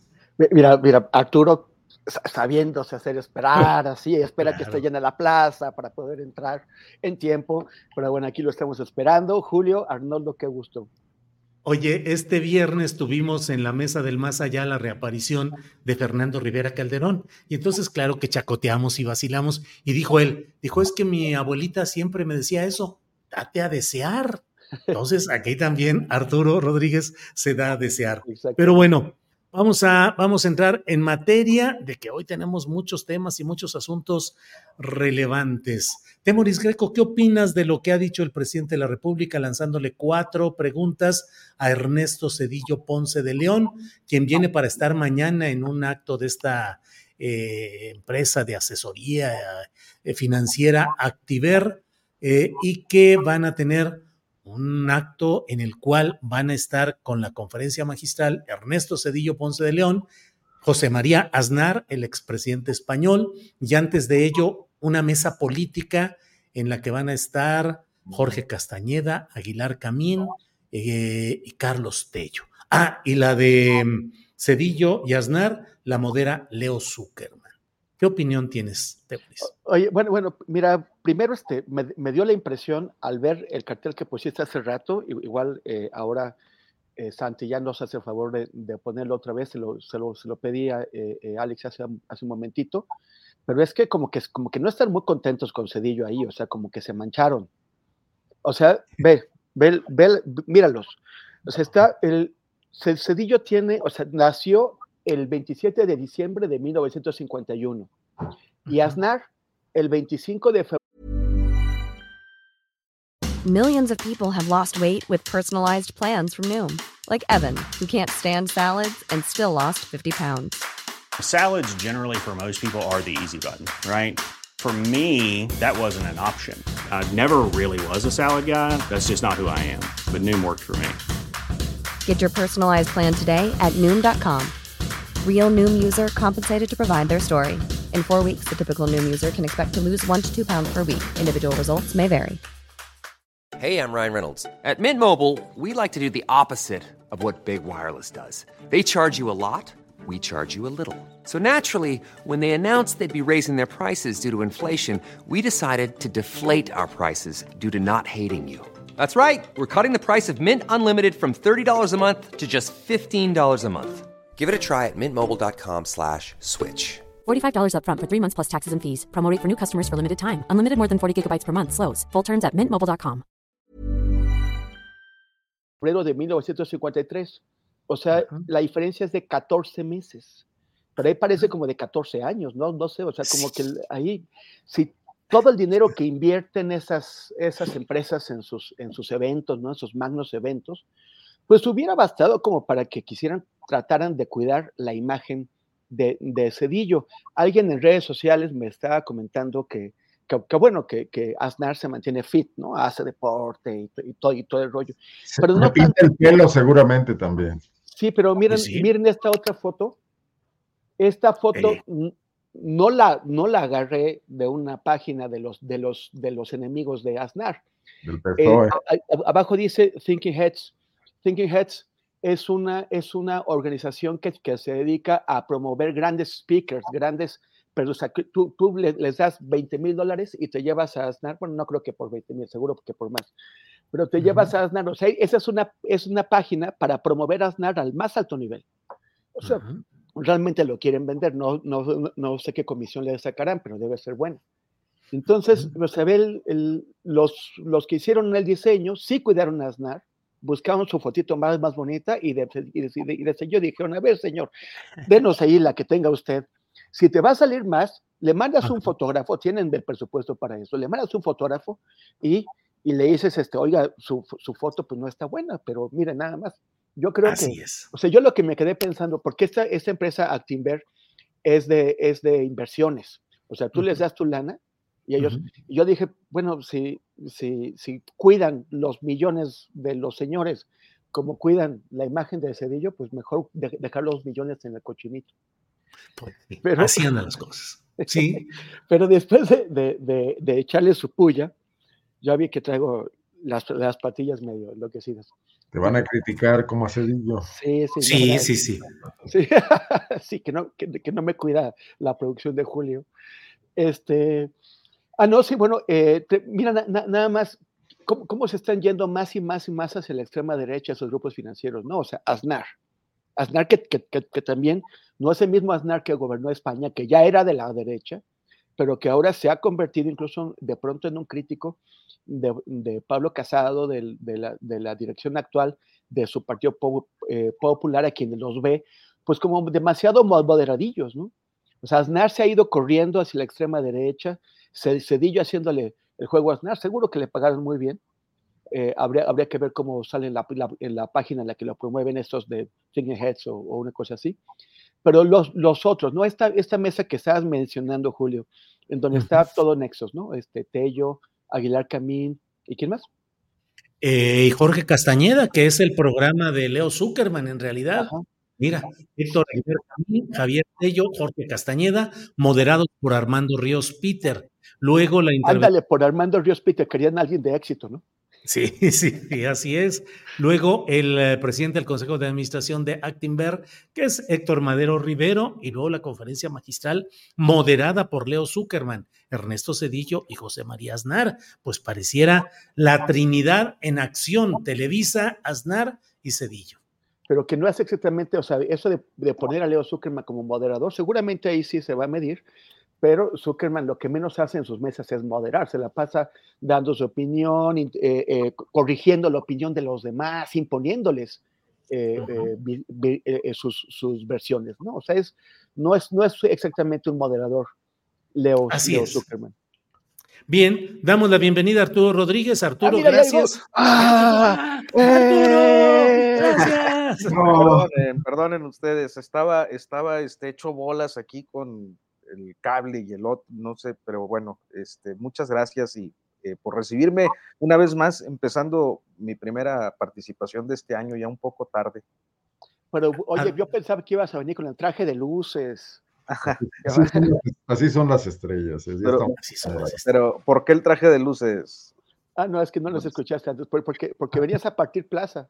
Ah, Sí, es que estábamos diciendo eh, que, que, uh, Fernando Rivera Calderón dijo en un, el viernes pasado que él reaparecía en el programa de la Mesa del Más Allá, que porque su abuelita le había dicho que tenía que darse a desear. Entonces, en ausencia de Arturo, dijimos, se está dando a desear a Arturo Rodríguez para llegar partiendo plaza. ¿eh? No, no, no, muchas gracias, muchas gracias y una disculpa por las ausencias. Arturo, Bienvenido. gracias. Arnoldo Cuellar, Arnoldo, ¿qué opinas sobre el tema de esta pues reaparición en escenario preelectoral, ya virtualmente electoral, del propio Ernesto Cedillo, acompañado de Aznar y todo esto que hemos estado comentando? Arnoldo. Bajo el riesgo de que me califiquen en el chat, este, el respetadísimo chat, como que a mí nada me gusta de lo que hace AMLO, cosa que es falsa, como hay como 5% de cosas que sí me gustan. Eh, a mí, yo fui uno de los que se, desilusionaron un poquito cuando escuchó el mensaje de toma de posición de Andrés Manuel López Obrador, señalando claramente que borrón y cuenta nueva, que a el pasado no le importaba, que iba hacia el futuro, que su pecho no albergaba rencores y que, que la venganza no era su fuerte, sobre todo porque el, el tema es que esto no es personal, ¿no? Y yo creo que un gran crítico del FOBAPROA, que ha escrito libros sobre, lo, sobre eso, que tiene perfectamente conocido el tema, no hubiera sido un exabrupto que hubiera planteado algún tipo de denuncia basado en nuevas jurisprudencias que existen, en tratados internacionales que existen, del expolio que Cedillo le aplicó al pueblo mexicano y que va a provocar efectos en varias generaciones, en esta particularmente brutales, ¿no? Eh, yo creo que se podría haber hecho algo. Y, el tema del simple desprestigio, de la polémica, de usar el tema para el chacoteo político, que no le veo otro sentido, eh, o para mantener eh, caminando la popularidad del presidente, no, no me parece lo mejor que pudiese pasar, no me parece formativo políticamente para, para la población actual, eso que tanto le gusta al presidente, para las nuevas generaciones y no me parece productivo tampoco. O sea, si, si, este señalamiento estuviese más claro, Cedillo no podría pararse hoy en ningún lado en México y además este, no sería un activo político en las campañas de la oposición. ¿no? Entonces, bueno, pues eh, yo creo que se queda corto Andrés Manuel López Obrador señalando el daño que provocó Ernesto Cedillo a este país. Es aplaudidísimo por la oligarquía mexicana en todos sus niveles, porque hasta empresas de muy baja eh, monta en la provincia se vieron beneficiadas de, de, de, del FOBAPROA, de dejar aquí en León empresas zapateras quebradas, que además estafaron a sus trabajadores, que no les pagaron liquidaciones, cuyos dueños guardaron su riqueza y dejaron que las empresas tronaran con sus créditos, se vieron beneficiados. Y no, no se diga ya los grandes conglomerados empresariales de este país, que por cierto pues está buenísimo el informe de Oxfam, y ahí empezó algo de eso, empezó un poco atrás con Salinas, pero ahí se dio una buena respuesta además. Así que, bueno, pues ahí dejo la opinión. Me hubiera gustado ver algo más que ese intento de ir a polemizar. Bien, Arnoldo. Eh, Arturo Rodríguez, estamos. ¿Querías decir algo, Temoris, o qué? No, no, no, no. Ah, todo bien. Eh, Arturo, eh, estamos hablando sobre esa reaparición de Ernesto Cedillo y las cuatro preguntas que le ha lanzado el presidente López Obrador en su mañanera de hoy. Arturo. Pues bueno, yo, yo sí eh, creo que alguien lo tiene que decir y en este caso se lo está diciendo López Obrador. Eh, claro, no estamos acostumbrados primero a que un expresidente eh, reaparezca, sobre todo un expresidente como los del antiguo régimen hegemónico que solían mantener un silencio por cultura política, eh, y que en el caso de Cedillo creo que se ha eh, cumplido, ¿no? Prácticamente a rajatabla, salvo algunas expresiones que yo recuerdo por ahí eh, de manera muy indirecta sobre el gobierno actual, sin mencionar nunca al, presidente López Obrador, más en un sentido un poquillo, no sé, demagogo, ¿no? de decir el próximo gobierno debería de no ser así, no, no, polemizar, no polarizar, no, no, cosas de ese tipo, este, ha sido un expresidente silencioso.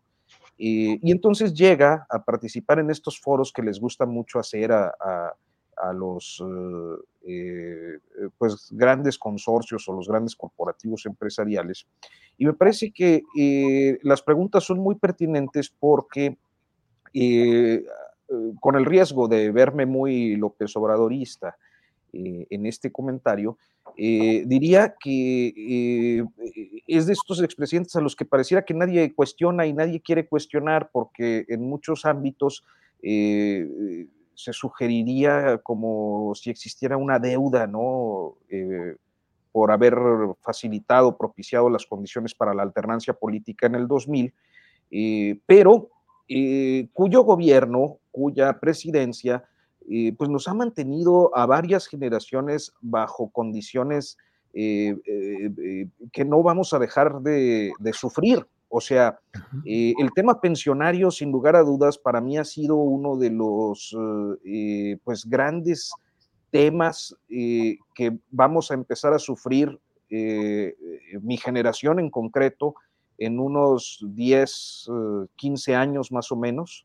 Entre 10 y 15 años nos vamos a dar cuenta de que a diferencia de, de pues de personas que eh, no como los de esta mesa, sino eh, que pues tienen una vida más eh, longeva, este, alcanzaron un régimen de pensiones que les permite hacer llevadera la, la vejez y que mi generación no tiene. O sea, cuando lleguemos a la edad de jubilación, para quienes tienen actualmente unos 48 años más o menos, eh, vamos a llegar a, toparnos con, que tenemos eh, pues un sistema pensionario precarísimo que nos va a obligar a trabajar pues hasta que estemos muertos. Y que el FOBAPROA lo seguimos pagando.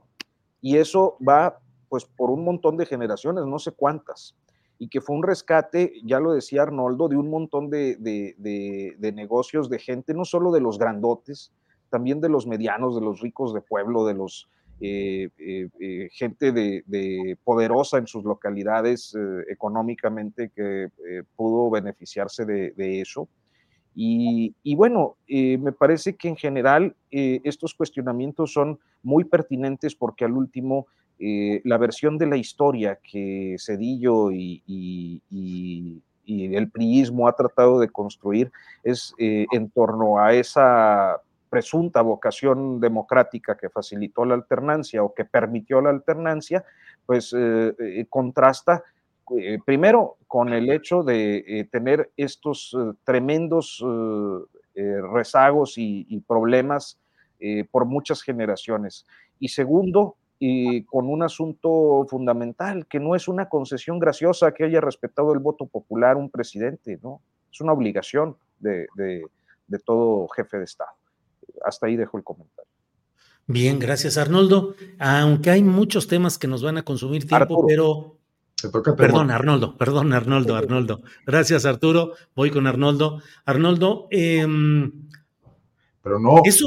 Si, preservamos el orden, le toca a Temoris pero pues es que esta es la mesa, esta es la mesa Montessori, siempre han dicho, entonces, ¿qué vamos a hacer? El conductor no, el conductor es el ordenado, sino El conductor está peor que nunca, el conductor anda todo. ¿eh? El, Montessori es de aquí para allá, no de allá para allá. bueno, Memoris Greco, sálvame por favor de esta situación embarazosa y dinos por favor qué opinas del otro tema que está muy fuerte, que es el asunto de la salida de Azucena Uresti de Milenio para integrarse a, eh, a, un nuevo proyecto, a un nuevo programa en Radio Fórmula, donde ya tenía un programa vespertino, pero ahora en un reacomodo de programas ahí en Radio Fórmula, entra ahí. ¿Censura o cambio de proyectos empresariales, Temoris? Fíjate, Julio, que yo quise, quise ser cuidadoso con, con ese tema, ¿no? Desde que empezó, desde que hizo su anuncio sorpresivo el, el viernes pasado, muy eh, en su estilo. Eh, pero yo an, antes, o sea, quise, quise, quise saber qué es lo que había atrás, a qué se refería con eso en las circunstancias actuales, por qué estaba haciendo eso. Y pues indagué este, con, con nuestros colegas que están en Milenio, eh, te, te, escuché atentamente a ti y estuve, pues viendo, también, me, también dudé en meterme porque se convirtió pues en, otro campo de batalla electoral, con, con muchos, eh, pues con muchas fabricaciones y ataques en falso, ¿no? De un lado y del otro. Entonces, de pronto también era como un pantano en el, que no sabía si meterme. Pero hoy, eh, leyendo a Javier Garza, que Javier Garza es un periodista de, de, Torreón que ha trabajado muchísimo en el tema de la libertad de expresión y, y, que, y, que, y que, es, por cierto, crítico de, del, del, gobierno, él decía que, bueno, que, que es el, el, el, asegurarnos que las denuncias de, censura o, o, de, contra la libertad de, de actos con, contra la, la, la, libertad de expresión son ciertos, son, son, están fundamentados, son, son sólidos, pues es una tarea de, de, todos y empezando por aquellos que hacen la denuncia. O sea, es muy importante porque él, él decía, tenemos muchísimos periodistas muertos en este país por censura. Otros son, son periodistas, esto ya lo decía él, eso es algo que, ya, que, que yo comentaba en redes sociales, pues muchos ha habido supresión de espacios, supresión de medios de comunicación, gente que ha tenido, que, que ha sido callada, ha sido silenciada y se ha, se ha tenido que, que, quedar en un rincón el resto de, de sus vidas sin posibilidad de, de, regresar a los medios o por lo menos esperando que pase el sexenio a ver si en el siguiente tienen mejor suerte. Eh, otros que han tenido que salir al exilio y por supuesto los, ases los asesinados. ¿no? Entonces, gritar censura no es como gritar lobo, lobo, lobo, lobo. O sea, gritas en censura y, y los argumentos. O sea, por ejemplo, se ponía el caso de Carmen Aristegui, que estuvo documentadísimo y denunciado con todas las palabras. Y ella dijo en las dos ocasiones eh, eh, más, más notorias, la, de Calderón y la de Peña Nieto, denunció clarísimo y con todas las palabras y las, las evidencias cómo había estado la, la, censura, al grado de que Javier Vargas, en el caso de MBS, eh, acabó reconociendo que, que, que, sí lo había hecho a exigencia del gobierno de Calderón. El, y, y, y, pero Azucena pues se ha estado jugando a las insinuaciones, a las ambigüedades, al digo pero no digo, eh, al, eh, a, a, decirlo pero, pero ser, ser capaz de, de, de, de, retractarse. ¿Y como por qué? eh, si, si, ella eh, está en peligro o expuesta, ¿cómo es que ahora tiene pues un espacio más grande en Radio, en radio Fórmula?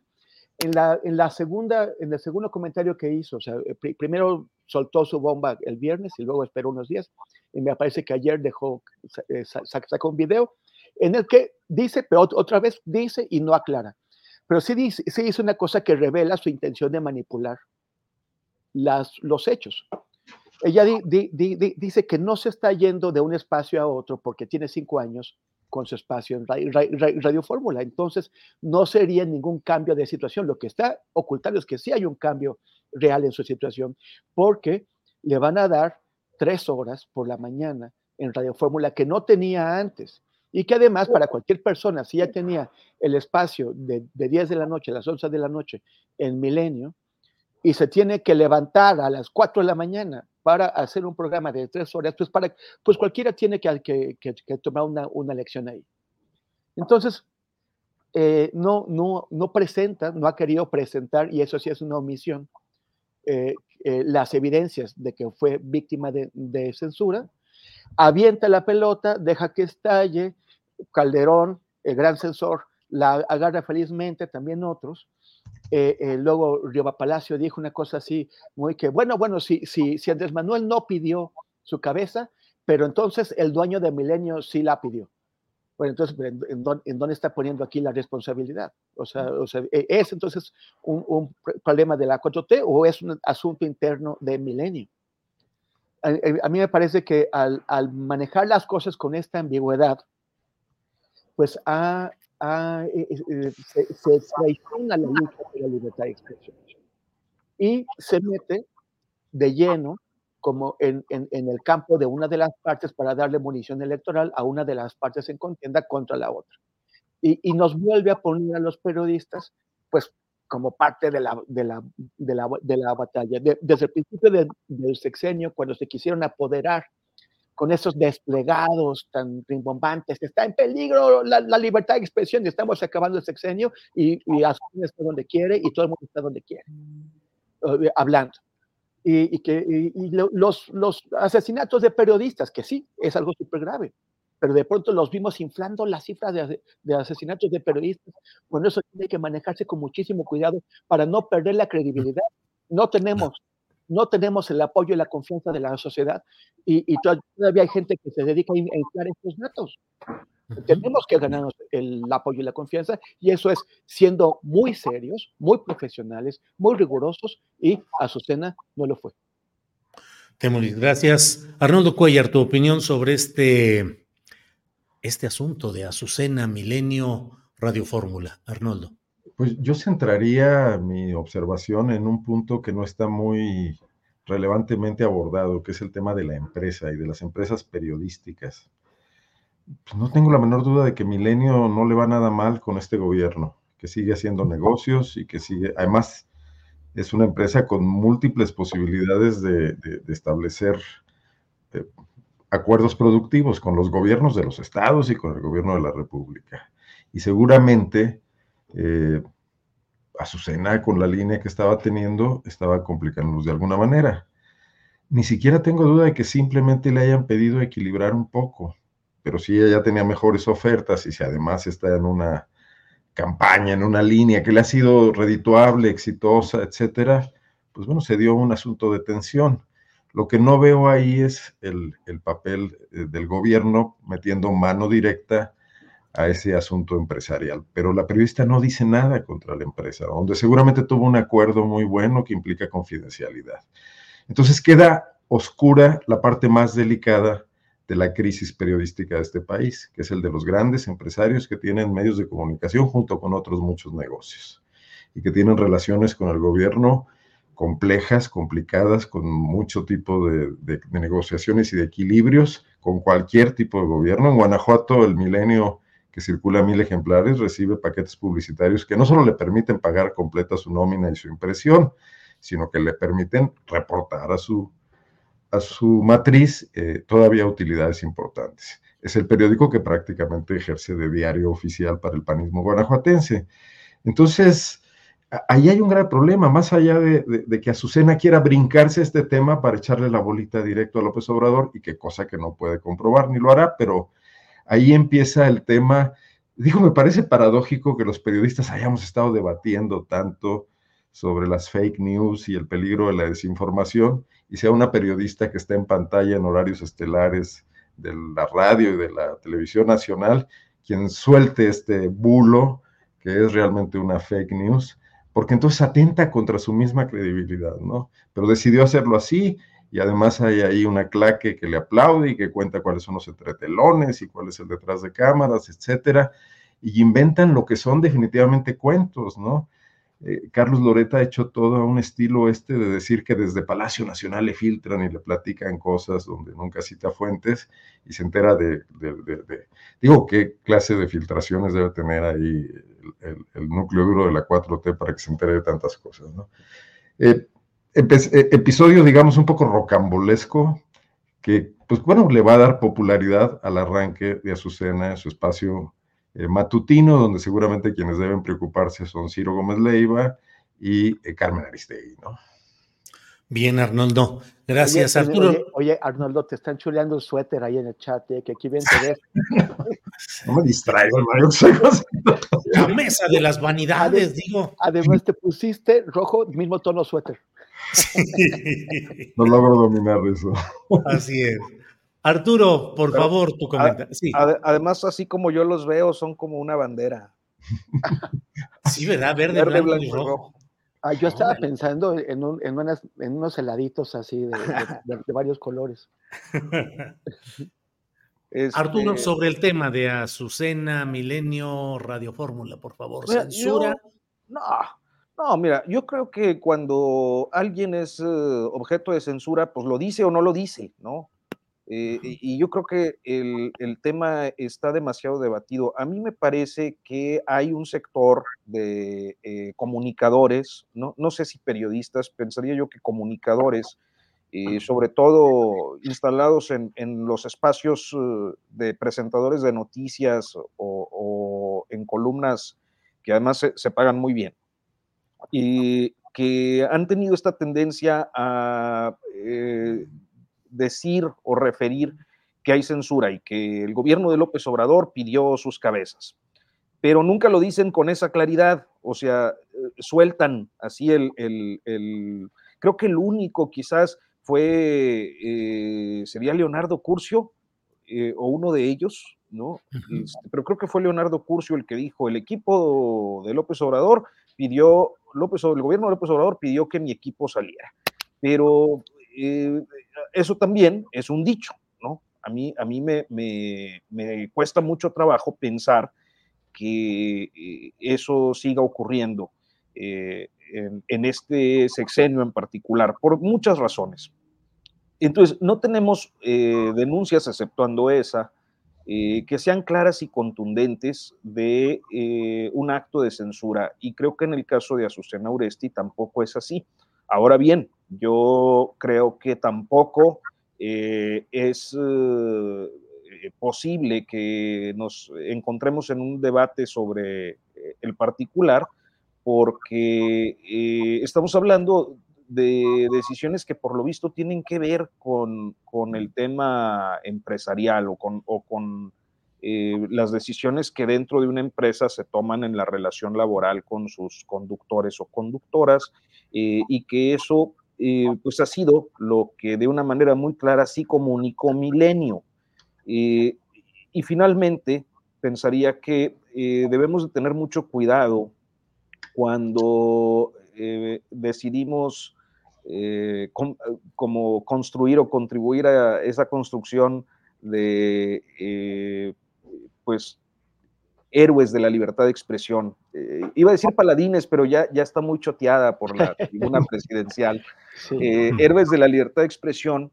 Y cuando hablamos de personas, y que es el caso concreto, no me toca identificar a quienes han sido sus víctimas. Yo creo que en todo caso ellas y ellos tendrían que hacerlo, pero eh, puedo asegurar con conocimiento de causa que sus definiciones editoriales y son eh, tremendamente antiperiodísticas, que ha sido una comunicadora que ha privilegiado la cobertura de eh, eh, una manera muy precaria sobre sucesos, sobre todo en lo que tiene que ver con el Valle de México, muy en este estilo de las televisoras de Monterrey, medio policiaco, medio morboso, medio y entonces, no, no, no, ese perfil no me merece mucho respeto como comunicadora, eh, pero sobre todo eh, el atropello, la prepotencia y la forma en la que auténticas reporteras, sobre todo mujeres, fueron despedidas de esta televisora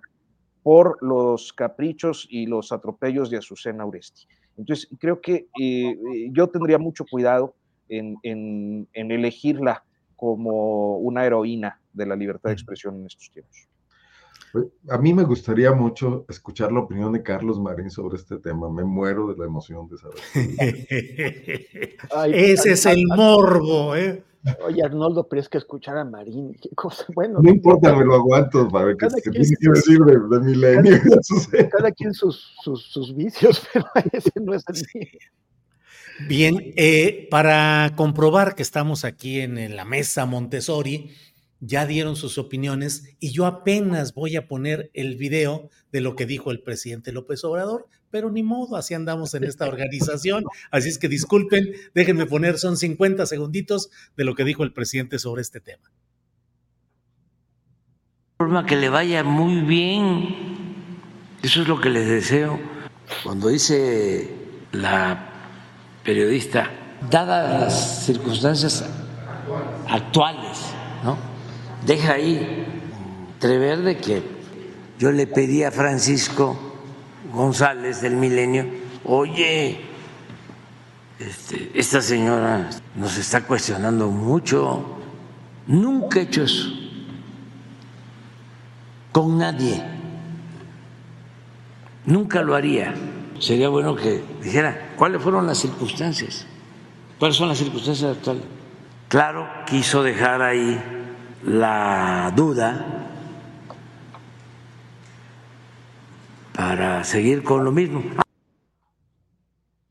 Pues sí, es que finalmente es una acusación sin pruebas y sin ninguna precisión. Y yo creo que una de las obligaciones de quienes informamos. ¿sí? Es una insinuación, porque no llega a Es que ni siquiera es una acusación, o sea, es, es, es- no, o sea, de- deja, avienta una pelota para ver quién la agarra, y estaba Calderón así, ahora ya está. Pero, pero yo, yo diría, ¿se acuerdan que así lo hizo Loret?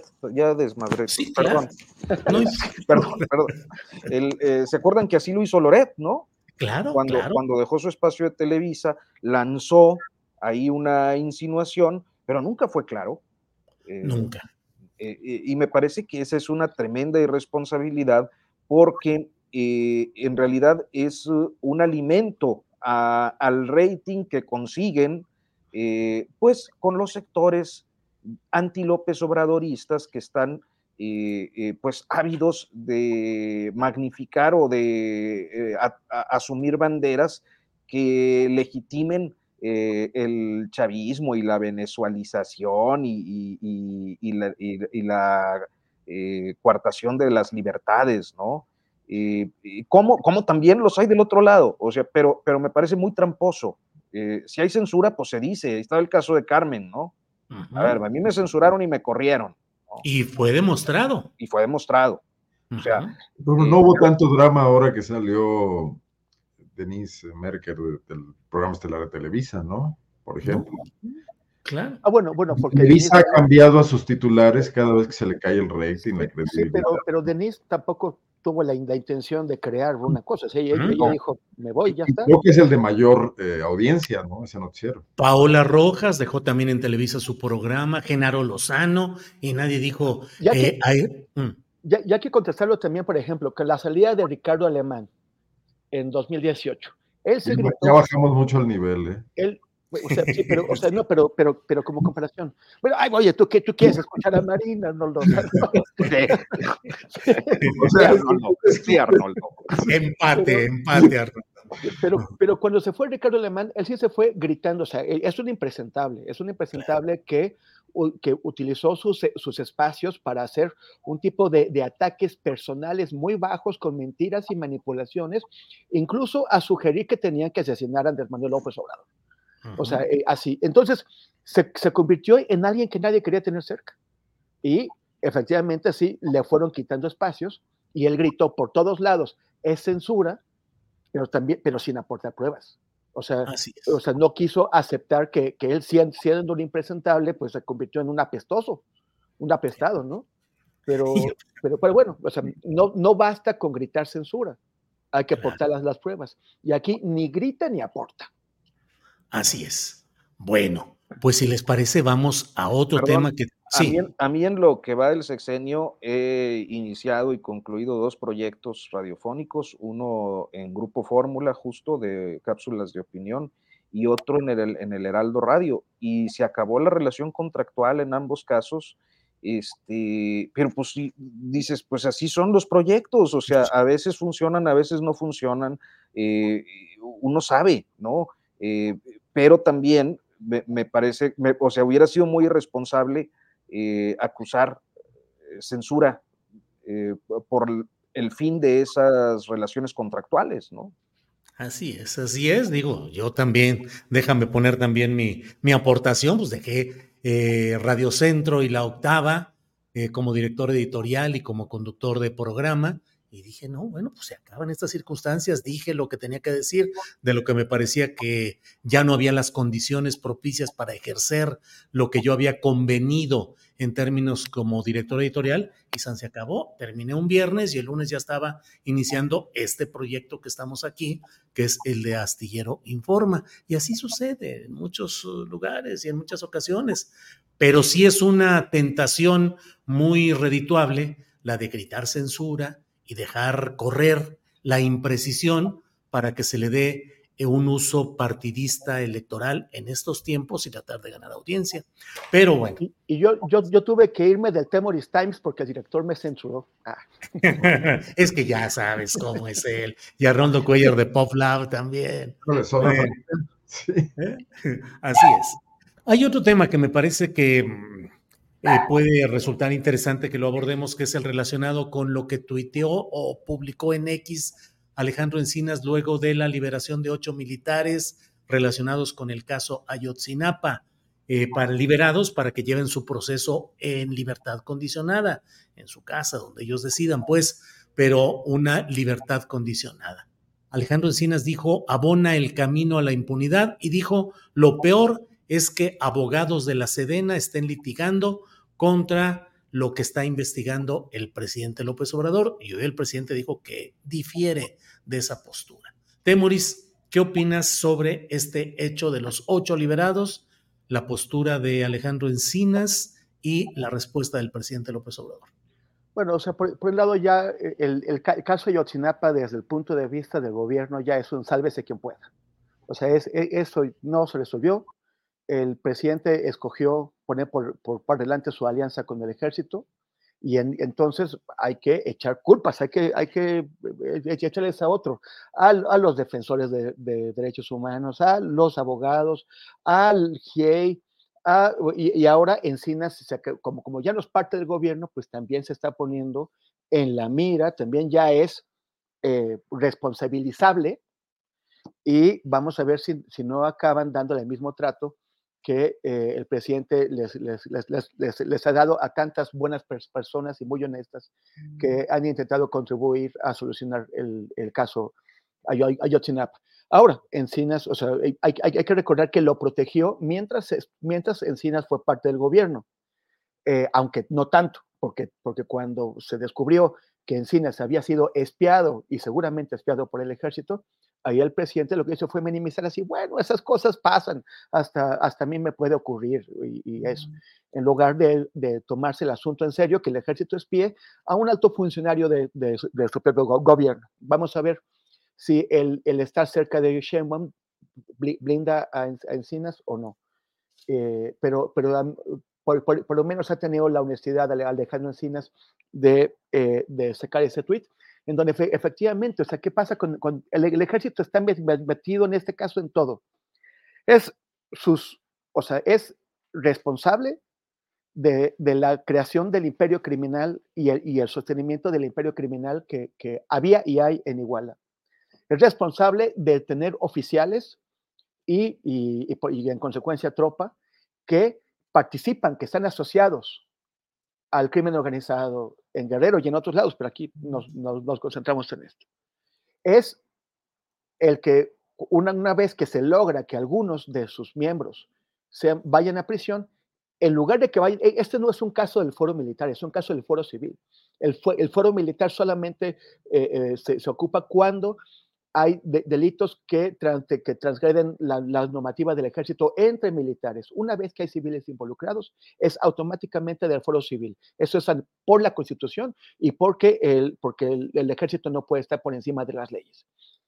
Pero sin, sin embargo, el ejército es el que los, los pone en su prisión y, y quién va a ir a verificar al campo militar número uno, que efectivamente esos militares eh, eh, estén cumpliendo la pena de, prisión en sus celdas y no, no, les den otro, otro, espacio. No es posible, nadie puede verificarlo. Pero bueno, el ejército los tiene en prisión por, por, por delitos cumplidos durante su actividad para el ejército y al mismo tiempo el ejército les pone los abogados. O sea, el ejército los defiende y el, y el ejército los tiene en prisión. ¿Cómo está eso? Y, también aquí hay otra cosa, o sea, ¿por qué la responsabilidad se acaba en unos generales y, la, tropa que ellos comandaban? O sea, ¿por qué, por qué en este tipo de, crímenes eh, que, pueden ser como violaciones graves de derechos humanos, crímenes de, de lesa humanidad como los que se cometieron aquí, o también, eh, por ejemplo, crímenes de narcotráfico o de asociación con el crimen organizado en, en otro caso, ¿por qué nunca el ejército se hace cargo de, su responsabilidad por haber colocado a esos individuos en posiciones de mando, que además son muy delicadas y el ejército sabe muy bien dónde es una posición delicada, igual es una posición delicada, el estado de Guerrero es una posición extremadamente delicada. ¿En qué, en qué momento se hace responsable el ejército por, por haber colocado a, esos, a esas personas ahí y no haber ido a revisar qué es lo que estaban haciendo? El, el imperio criminal de, de, de Iguala, una de sus patas, es la militar es el batallón 27, es la zona militar 35, es la región novena de Acapulco. Y, eh, pero el, el, ejército cuando ya no puede más dice, bueno, vale, vale, metan a Rodríguez, al, general Rodríguez Pérez a la, la cárcel, aquí lo, lo, guardamos, le damos espacio para que haga entrevistas, pues a un cabo, a unos soldados, muy bien. Pero no hay responsabilidad por encima. ¿Quién tomó la decisión? ¿Quién supervisó? ¿Qué responsabilidad tiene el general Salvador Cienfuegos por esto? Pero, pero no, se, se quedan ahí y acaban haciendo esto. Eh, se señalaba a Santiago Aguirre del Centro Pro de, Derechos Humanos, una gran persona, que, que, que hubo una respuesta o, una actuación muy, muy expedita de los, de los jueces para ordenar eh, que, que, estos para, para hacer el cambio de medidas cautelares y que estos militares puedan llevar su proceso en libertad. Pero supuestamente libertad es porque la, garantía de que no se van a escapar es el propio ejército que les puso los, los, abogados. O sea, es, que es que todo está mal. O sea, por todos lados tienes al ejército arriba, abajo, en medio, entonces, como, como parte del crimen, como, como encarcelador, como abogado defensor y como garantía de que no se van a escapar. ¿Dónde está el poder civil? ¿Dónde está la justicia civil? Arnoldo Cuellar, tu opinión sobre el tema, por favor. Perdón. Pero aquí hay un gran ausente en el análisis, que es el fiscal general de la República, porque, bueno, él se encargó de sabotear la Fiscalía Especial de Ayotzinapa. Él litiga. A mí no me parece que una carta al Poder Judicial pueda servir de nada. Cartas puede haber miles, alegatos de oreja puede haber muchísimos, pero el tema es el litigio y el litigio lo lleva a la Fiscalía General de la República. Si es incompetente, si es deficiente, eso le va a dar el pretexto ideal a cualquier juez que puede tener una posición ideológica o política y puede estar enojado con el presidente y todo, pero que va a actuar bajo los elementos que le está dando la fiscalía. Eh, el tema del ejército, bueno, pues es que el presidente, que es un, como dicen los clásicos, como diría Manlio Fabio Beltrón, es un animal político, ¿no? Extraordinario. Eh, tendría que haber sabido que el ejército es un cuerpo sólido, que hay un espíritu de cuerpo ahí, ¿no? Y que, a ver, es natural que si el ejército permite que detengan algunos de sus elementos concediendo cediendo un poco, igualmente les va a poner abogados, porque además hasta se los van a exigir las familias de estos y los compañeros y el batallón del que forman parte. Pero además recordemos que todo el mundo tiene derecho a un abogado, sea de oficio, sea particular, o en este caso del ejército, que van a ir a hacer su chamba y otra vez van a ir a litigar contra la fiscalía y van a actuar en el juicio. Y si la fiscalía no, no tiene sólidos sus elementos, pues van a encontrar la manera de echarle abajo sus decisiones. Entonces estamos en un escenario muy complejo, pero si esta fiscalía hubiese llevado a cabo con orden, hubiese contribuido con la fiscalía especial, llevando otro tipo de supervisión y no la guerra política que se dio, podríamos estar frente a otro tipo de cosas. Que, hoy tenemos un enredijo impresionante, donde ya la cereza en el pastel es el tema del Poder Judicial. Creo que son los últimos que intervienen. Creo que pueden intervenir con agenda política en este momento para echar a perder aún más las cosas, pero que eh, las, no hubiera llegado nada a este nivel si antes hubieran ocurrido situaciones eh, más coherentes en el proceso, ¿no? Eh, no veo que Encinas tenga que pedirle al ejército que no litigue contra el presidente, pero además el presidente no es actor en el juicio. En todo caso, el ejército estaría litigando contra los padres, contra las familias, ¿no? En defensa de sus agremiados. Pero vuelvo a decirlo, o sea, tienen derecho a una defensa. El tema es si, si hay una incompetencia total del otro lado, bueno, pues ese caso ya no se va a resolver de ninguna manera y, lo, y está politizado por todos lados, ¿no? Bien, Arturo, tu opinión sobre este tema. Arnoldo agrega incluso eh, el hecho de la carta que el presidente dijo hoy revelar y que dio a conocer luego la secretaria de Gobernación, alcalde, donde pues advierte a la ministra presidenta de la Suprema Corte de Justicia de que se dio ya una resolución por unanimidad de un tribunal colegiado eh, concediendo ese recurso de amparo a los ocho militares. Eso fue desde el año pasado y le advierte, pues, o le, le dice que ojalá y se eviten ese tipo de acciones que podrían generar impunidad. Pero bueno, desde mi punto de vista, jurídicamente, pues eso no es más que un comentario que no tiene efecto en el procedimiento judicial como tal. Pero Arturo, ¿qué opinas de todo el tema? Sí, no, completamente de acuerdo contigo. Es parte del ruido que hay en torno a este asunto, que es una de las características. Yo eh, me limitaría a decir que el, tema con eh, lo que estamos viendo es eh, la, una vez más la confirmación de la consigna que desde 2014 inundó las calles y luego se fue atenuando, sobre todo cuando la militancia López Obradorista tomó distancia del movimiento social y pues que fue el Estado.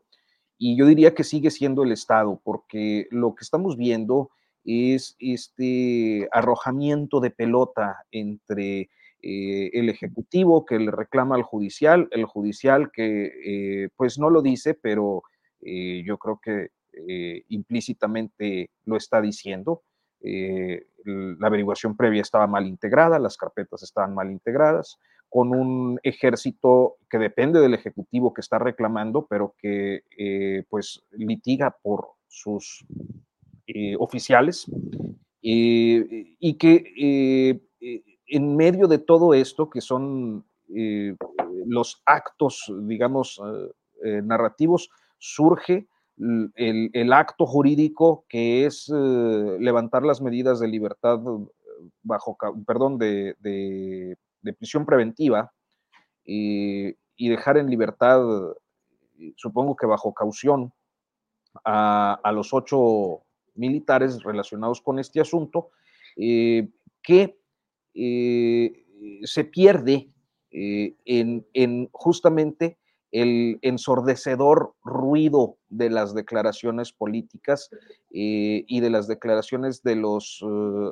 eh, pues, agentes del Estado, o sea, el propio presidente, la, secretaria de Gobernación, la ministra Piña, Alejandro Encinas, un, ruido y naturalmente las oposiciones que están ahí eh, recordándole que se comprometió a, resolver, que a ver cómo no le entra, que este, en su protección del ejército no tiene eh, eh, los mismos arrebatos o los mismos arrestos que con la población civil, en fin, un ruido tremendo que a final de cuentas nos lleva siempre a un mismo resultado, la impunidad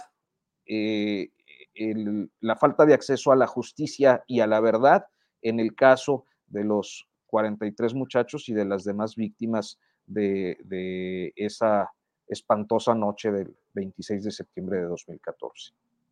Bien, pues eh, estamos ya en la parte final, son las 2 de la tarde con 50 minutos, así es que Temoris, lo que quieras agregar en postrecito de esta mesa de Tutti Frutti. Temoris, por favor que me, eh, Rosalía Ábalos dice. A ver, Arnoldo algo quiso decir, pero no desactivó su micrófono. Que ya rompamos la veda porque no hemos mencionado ni a Xochitl, ni a Claudia, ni a Maya. Toda la tarde. Es censura, es, es, que hay censura. Lo siento mucho, pero aquí se. Si de veras, ¿verdad, Arnoldo? No entramos en periodo de intercampañas. Sí, sí, ya entramos nosotros mismos. Temoris. Adelante, por favor. Que si, que si me voy a casar porque vengo súper elegante y de blanco. No, pues no, ya, estoy casado con la, con la mesa de Astillero Informa, tengo tres maridos y no tengo, y, sin novia, pues está complicado. Entonces, este, no, no, pero, pero, pero, se agradece el, el, comentario, Rosalía Ábalos.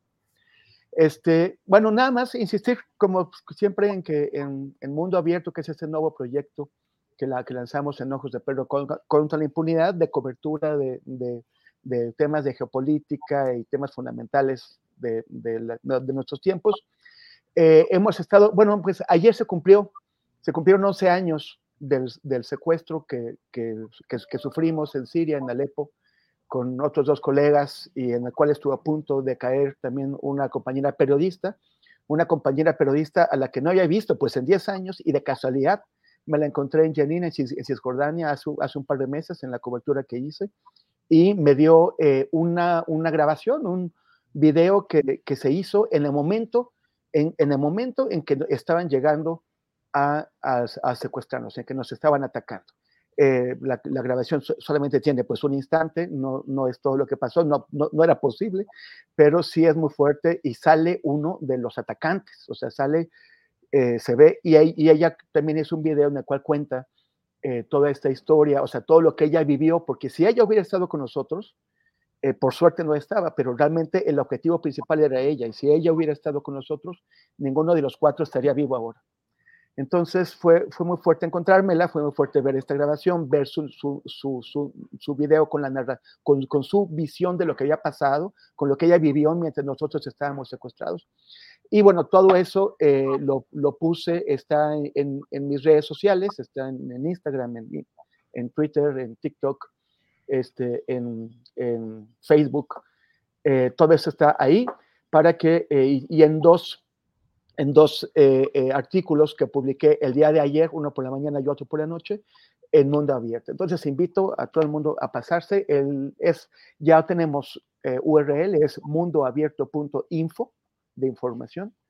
Y también, este, pues, todos esos artículos están ya colocados en, en, mis redes sociales y a, disposición gratuita para quien los quiera leer. Entonces los invito. Y muchísimas gracias. Gracias, Temoris. Arnoldo Cuellar, por favor eso sí es fuerte y no que te ofrezcan un programa de tres horas en Radio Fórmula. Sí, sí, sí, imagínate. Pues esta semana un periódico local, y hay que dar el crédito, el periódico Correo, eh, además forma parte de mi historia periodística también, eh, publicó una encuesta en Guanajuato al término de las, de las precampañas. La empresa que lo hace está, que es una empresa leonesa acreditada. Durante mucho tiempo fue la encuestadora oficial del Partido Acción Nacional publicó eh, pues, los resultados de un, de un, estudio de opinión en Guanajuato. Y bueno, la candidata panista Livia García eh, va adelante 10 puntos la candidata priista Almalcaraz. No son muchos, el PAN normalmente a estas alturas traía un 2 a 1, un 50 a 20 y tantos, antes con el PRI y en la pasada elección con Morena. Pero eso no es lo relevante. Lo interesante es que en la pregunta por la votación de la candidata presidencial, Claudia Sheinbaum le saca en Guanajuato siete puntos a Xochitl Gálvez. Y a mí eso me llamó mucho la atención. Busqué algunos amigos expertos en el tema, encuestas y todo, y me dijeron, pues, así anda, así está, está muy creíble. Eh, y bueno, pues quería dejar el dato aquí sin hacer mayor especulación. Creo que, que puede meter en serios problemas a los electores, ese voto cruzado, vamos a ver qué pasa y que cómo evoluciona esto. Recuérdense que es el único estado donde López Obrador no ha ganado ninguna elección. Bien, Arnoldo, gracias. Arturo Rodríguez, por favor, postrecito. Guanajuatizando. El... Sí, sí, sí, bueno. Y ahora viene coahuilizando, ¿o qué? Pero de, región y al último. Sí, sí. ¿verdad? No, fíjate que este, creo que más que coahuilizar, eh, me parece que vale la pena hacer un comentario muy breve sobre el, el asunto de la oferta de reforma eh, o de la propuesta de reforma para extinguir algunos organismos eh, con, mm. con, autonomía constitucional. Y, yo creo que por la composición de las cámaras, eh, la composición actual, esa iniciativa, pues eh, a todas luces está condenada al fracaso, al fracaso, especialmente cuando Movimiento Ciudadano ya dijo que no la va a respaldar. Y, y, sin embargo, yo no, o sea, no podemos pensar que hay ingenuidad política en soltar este comentario eh, por parte del presidente de la República, eh, porque lo ha venido haciendo a lo largo de todo el sexenio, ¿no? Poner el, lo comentaba yo por ahí en algún reel en, Instagram, donde estoy como Arturo Rodríguez Reportero, eh, el pasado lunes, o sea, ayer, eh, en el que decía, pues que parece, y también en mi columna del Heraldo, hablé de eso el, el sábado, este, donde decía que eh, pareciera parte de una estrategia, ¿no? Para que eh, las oposiciones muerdan el anzuelo. El presidente va a tener todo el periodo de intercampañas para estar diciendo que el PRIAN ha mantenido eh, cooptados a los organismos que defienden los intereses de los particulares, este, cosa que en sentido estricto es cierta, ¿no? Tan cierta como el hecho de que esos intereses pues implican libertades económicas o libertades políticas en el caso de, del INAI, eh, pero que para las oposiciones resulta muy difícil de articular una, una defensa, ¿no? Eh, entonces, eh, estarán inmersos en un desgaste tremendo donde irán saliendo un montón de, trapitos al sol o de recordatorios de, trapitos que no han terminado de secarse, como el asunto este de los table dance de los comisionados del INAI, entre otros este, y que es una estrategia que le ha funcionado eh, maravillosamente para él, para su proyecto político, para su presidencia, frente a una posición que nunca sabe cómo reaccionar y que una y otra vez muerde el anzuelo. Y ya los veía el mismo día diciendo, defenderemos las instituciones y hablando pues como en esta lógica que ya conocemos del INE no se toca y el no sé qué no se toca, este, pues lo mismo. Eh, eh, creo que eh, no hubo, porque ya no la hubo, ya el sexenio fenece en ocho meses, y nueve meses, y, no hubo la capacidad para comprender este, este tipo de estrategias de López Obrador en las que siempre pues, termina ganando. Bien, pues muchas gracias. Termina con éxito esta mesa de los martes, sin saldo cruento ni nada que lamentar, al contrario, celebrar y agradecer sus sesudas disertaciones, el colorido de sus intervenciones también indumentarias, bueno, que han sido muy celebradas todas. El éxito es que oye, oye, tú, oye, tú, tú, a ver, tú vienes de verde, Arnoldo de magenta o algo así, ¿no? Ah, eh, color camote. Arturo renunció al traje de luces y yo vengo neutro. Muy en neutro, pero con una guayabera muy elaborada, muy bonita, la, la verdad. Y Arturo, elegante como siempre. Arturo siempre es elegante. Está funcionando el vestuario en la producción. Eh. Sí, sí, así es. Así. vamos bien, vamos avanzando. Gracias a los tres, uh, Temoris, muchas gracias y buenas tardes. Un abrazo. Muchísimas gracias, Julio. Arturo, bienvenido. espero que te veamos más seguido por aquí. Arnoldo, muchas gracias. Preguntarle cuáles son sus propósitos de Año Nuevo. no faltar a la mesa de Astillero Informa los martes. has, tenido muy buenos. Sí. Gracias a los tres, sí. Eh, sí, gracias a los tres y nos vemos la próxima semana. Hasta Un abrazo. Hasta pronto. Bien, es eh, las 2 de la tarde con 59 minutos antes de irnos. Déjenme compartir, no sé si ya lo tenemos, este, eh, un tweet que puso em, Mario Delgado, el dirigente de Morena. Ya sabe usted que la presidenta municipal de Manzanillo ha declarado, lo hizo aquí mismo en este espacio, que Mario Delgado la citó en su oficina que ya no sabía para qué, que estaba presente también Adán Augusto López Hernández para decirle que quedaba fuera de Morena por haber hecho declaraciones a Ricardo Ravelo en, sin embargo, donde decía que había elementos, personajes del crimen organizado que estaban asomándose, participando en actividades en Colima, en general, eh, eh, en la campaña de Claudia Sheinbaum, que fue tal el enojo de Mario Delgado que le dijo que queda fuera del partido y fuera de la pretensión de ser candidata al Senado por su partido Morena. A ver si ya lo tenemos ahí. El, um, el video, este, déjeme ver, no sé qué sus. Bueno, este, um, bueno, pues se los debo para la próxima, pero eh, tenemos aquí, déjeme ver, lo de que reaparece Ernesto Cedillo, ya lo tenemos todo esto, lo de Luis Alcalde con su carta, este, y bueno, pues vamos a seguir adelante. Yo no puedo escuchar. Gracias. A ver.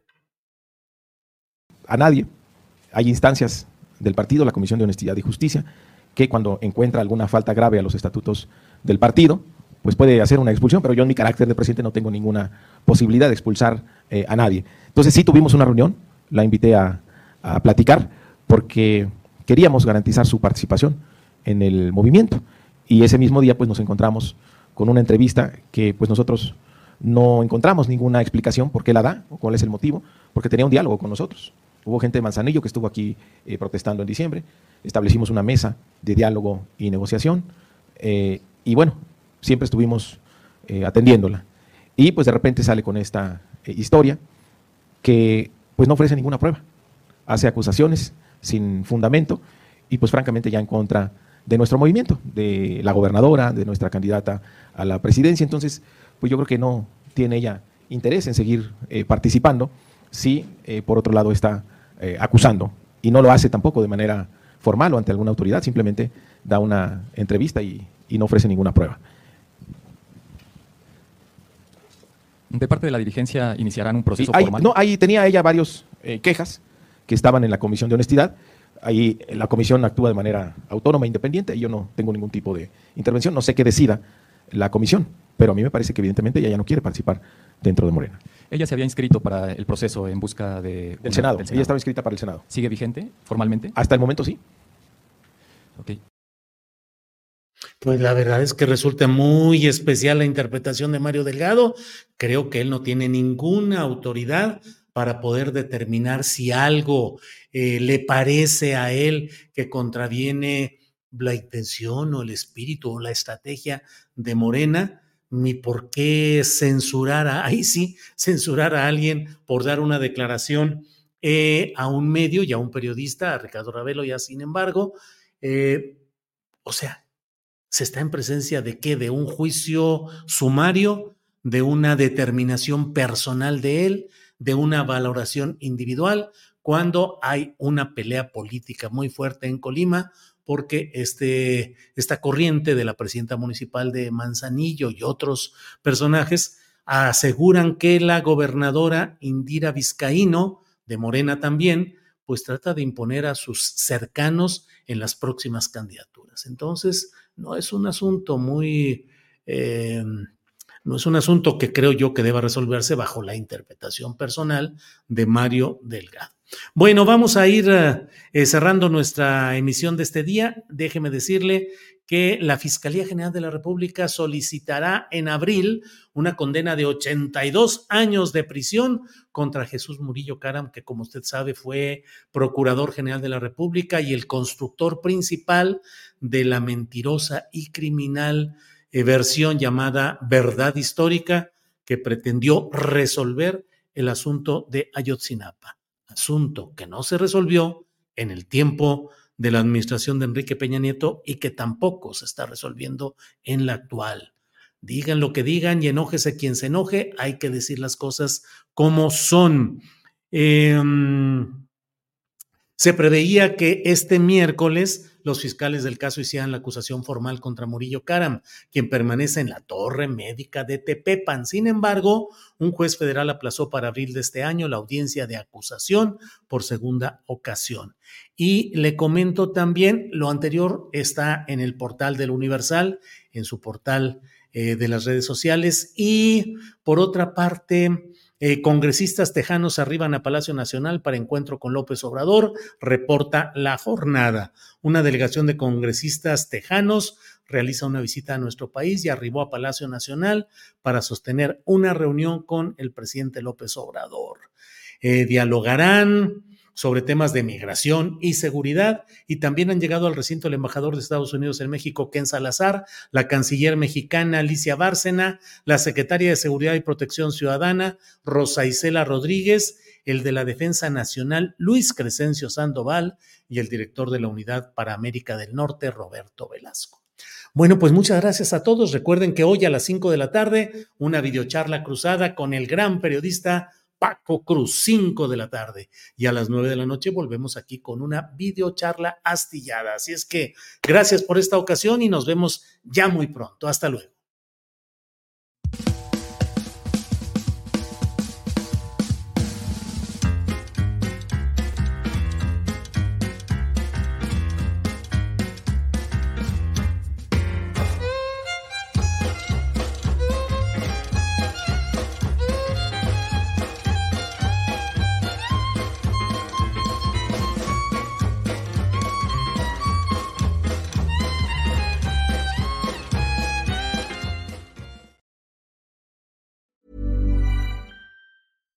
As a new Western Union customer, you can enjoy a $0 transfer fee on your first international online money transfer. Send money to your family and friends back home the fast, easy, and reliable way.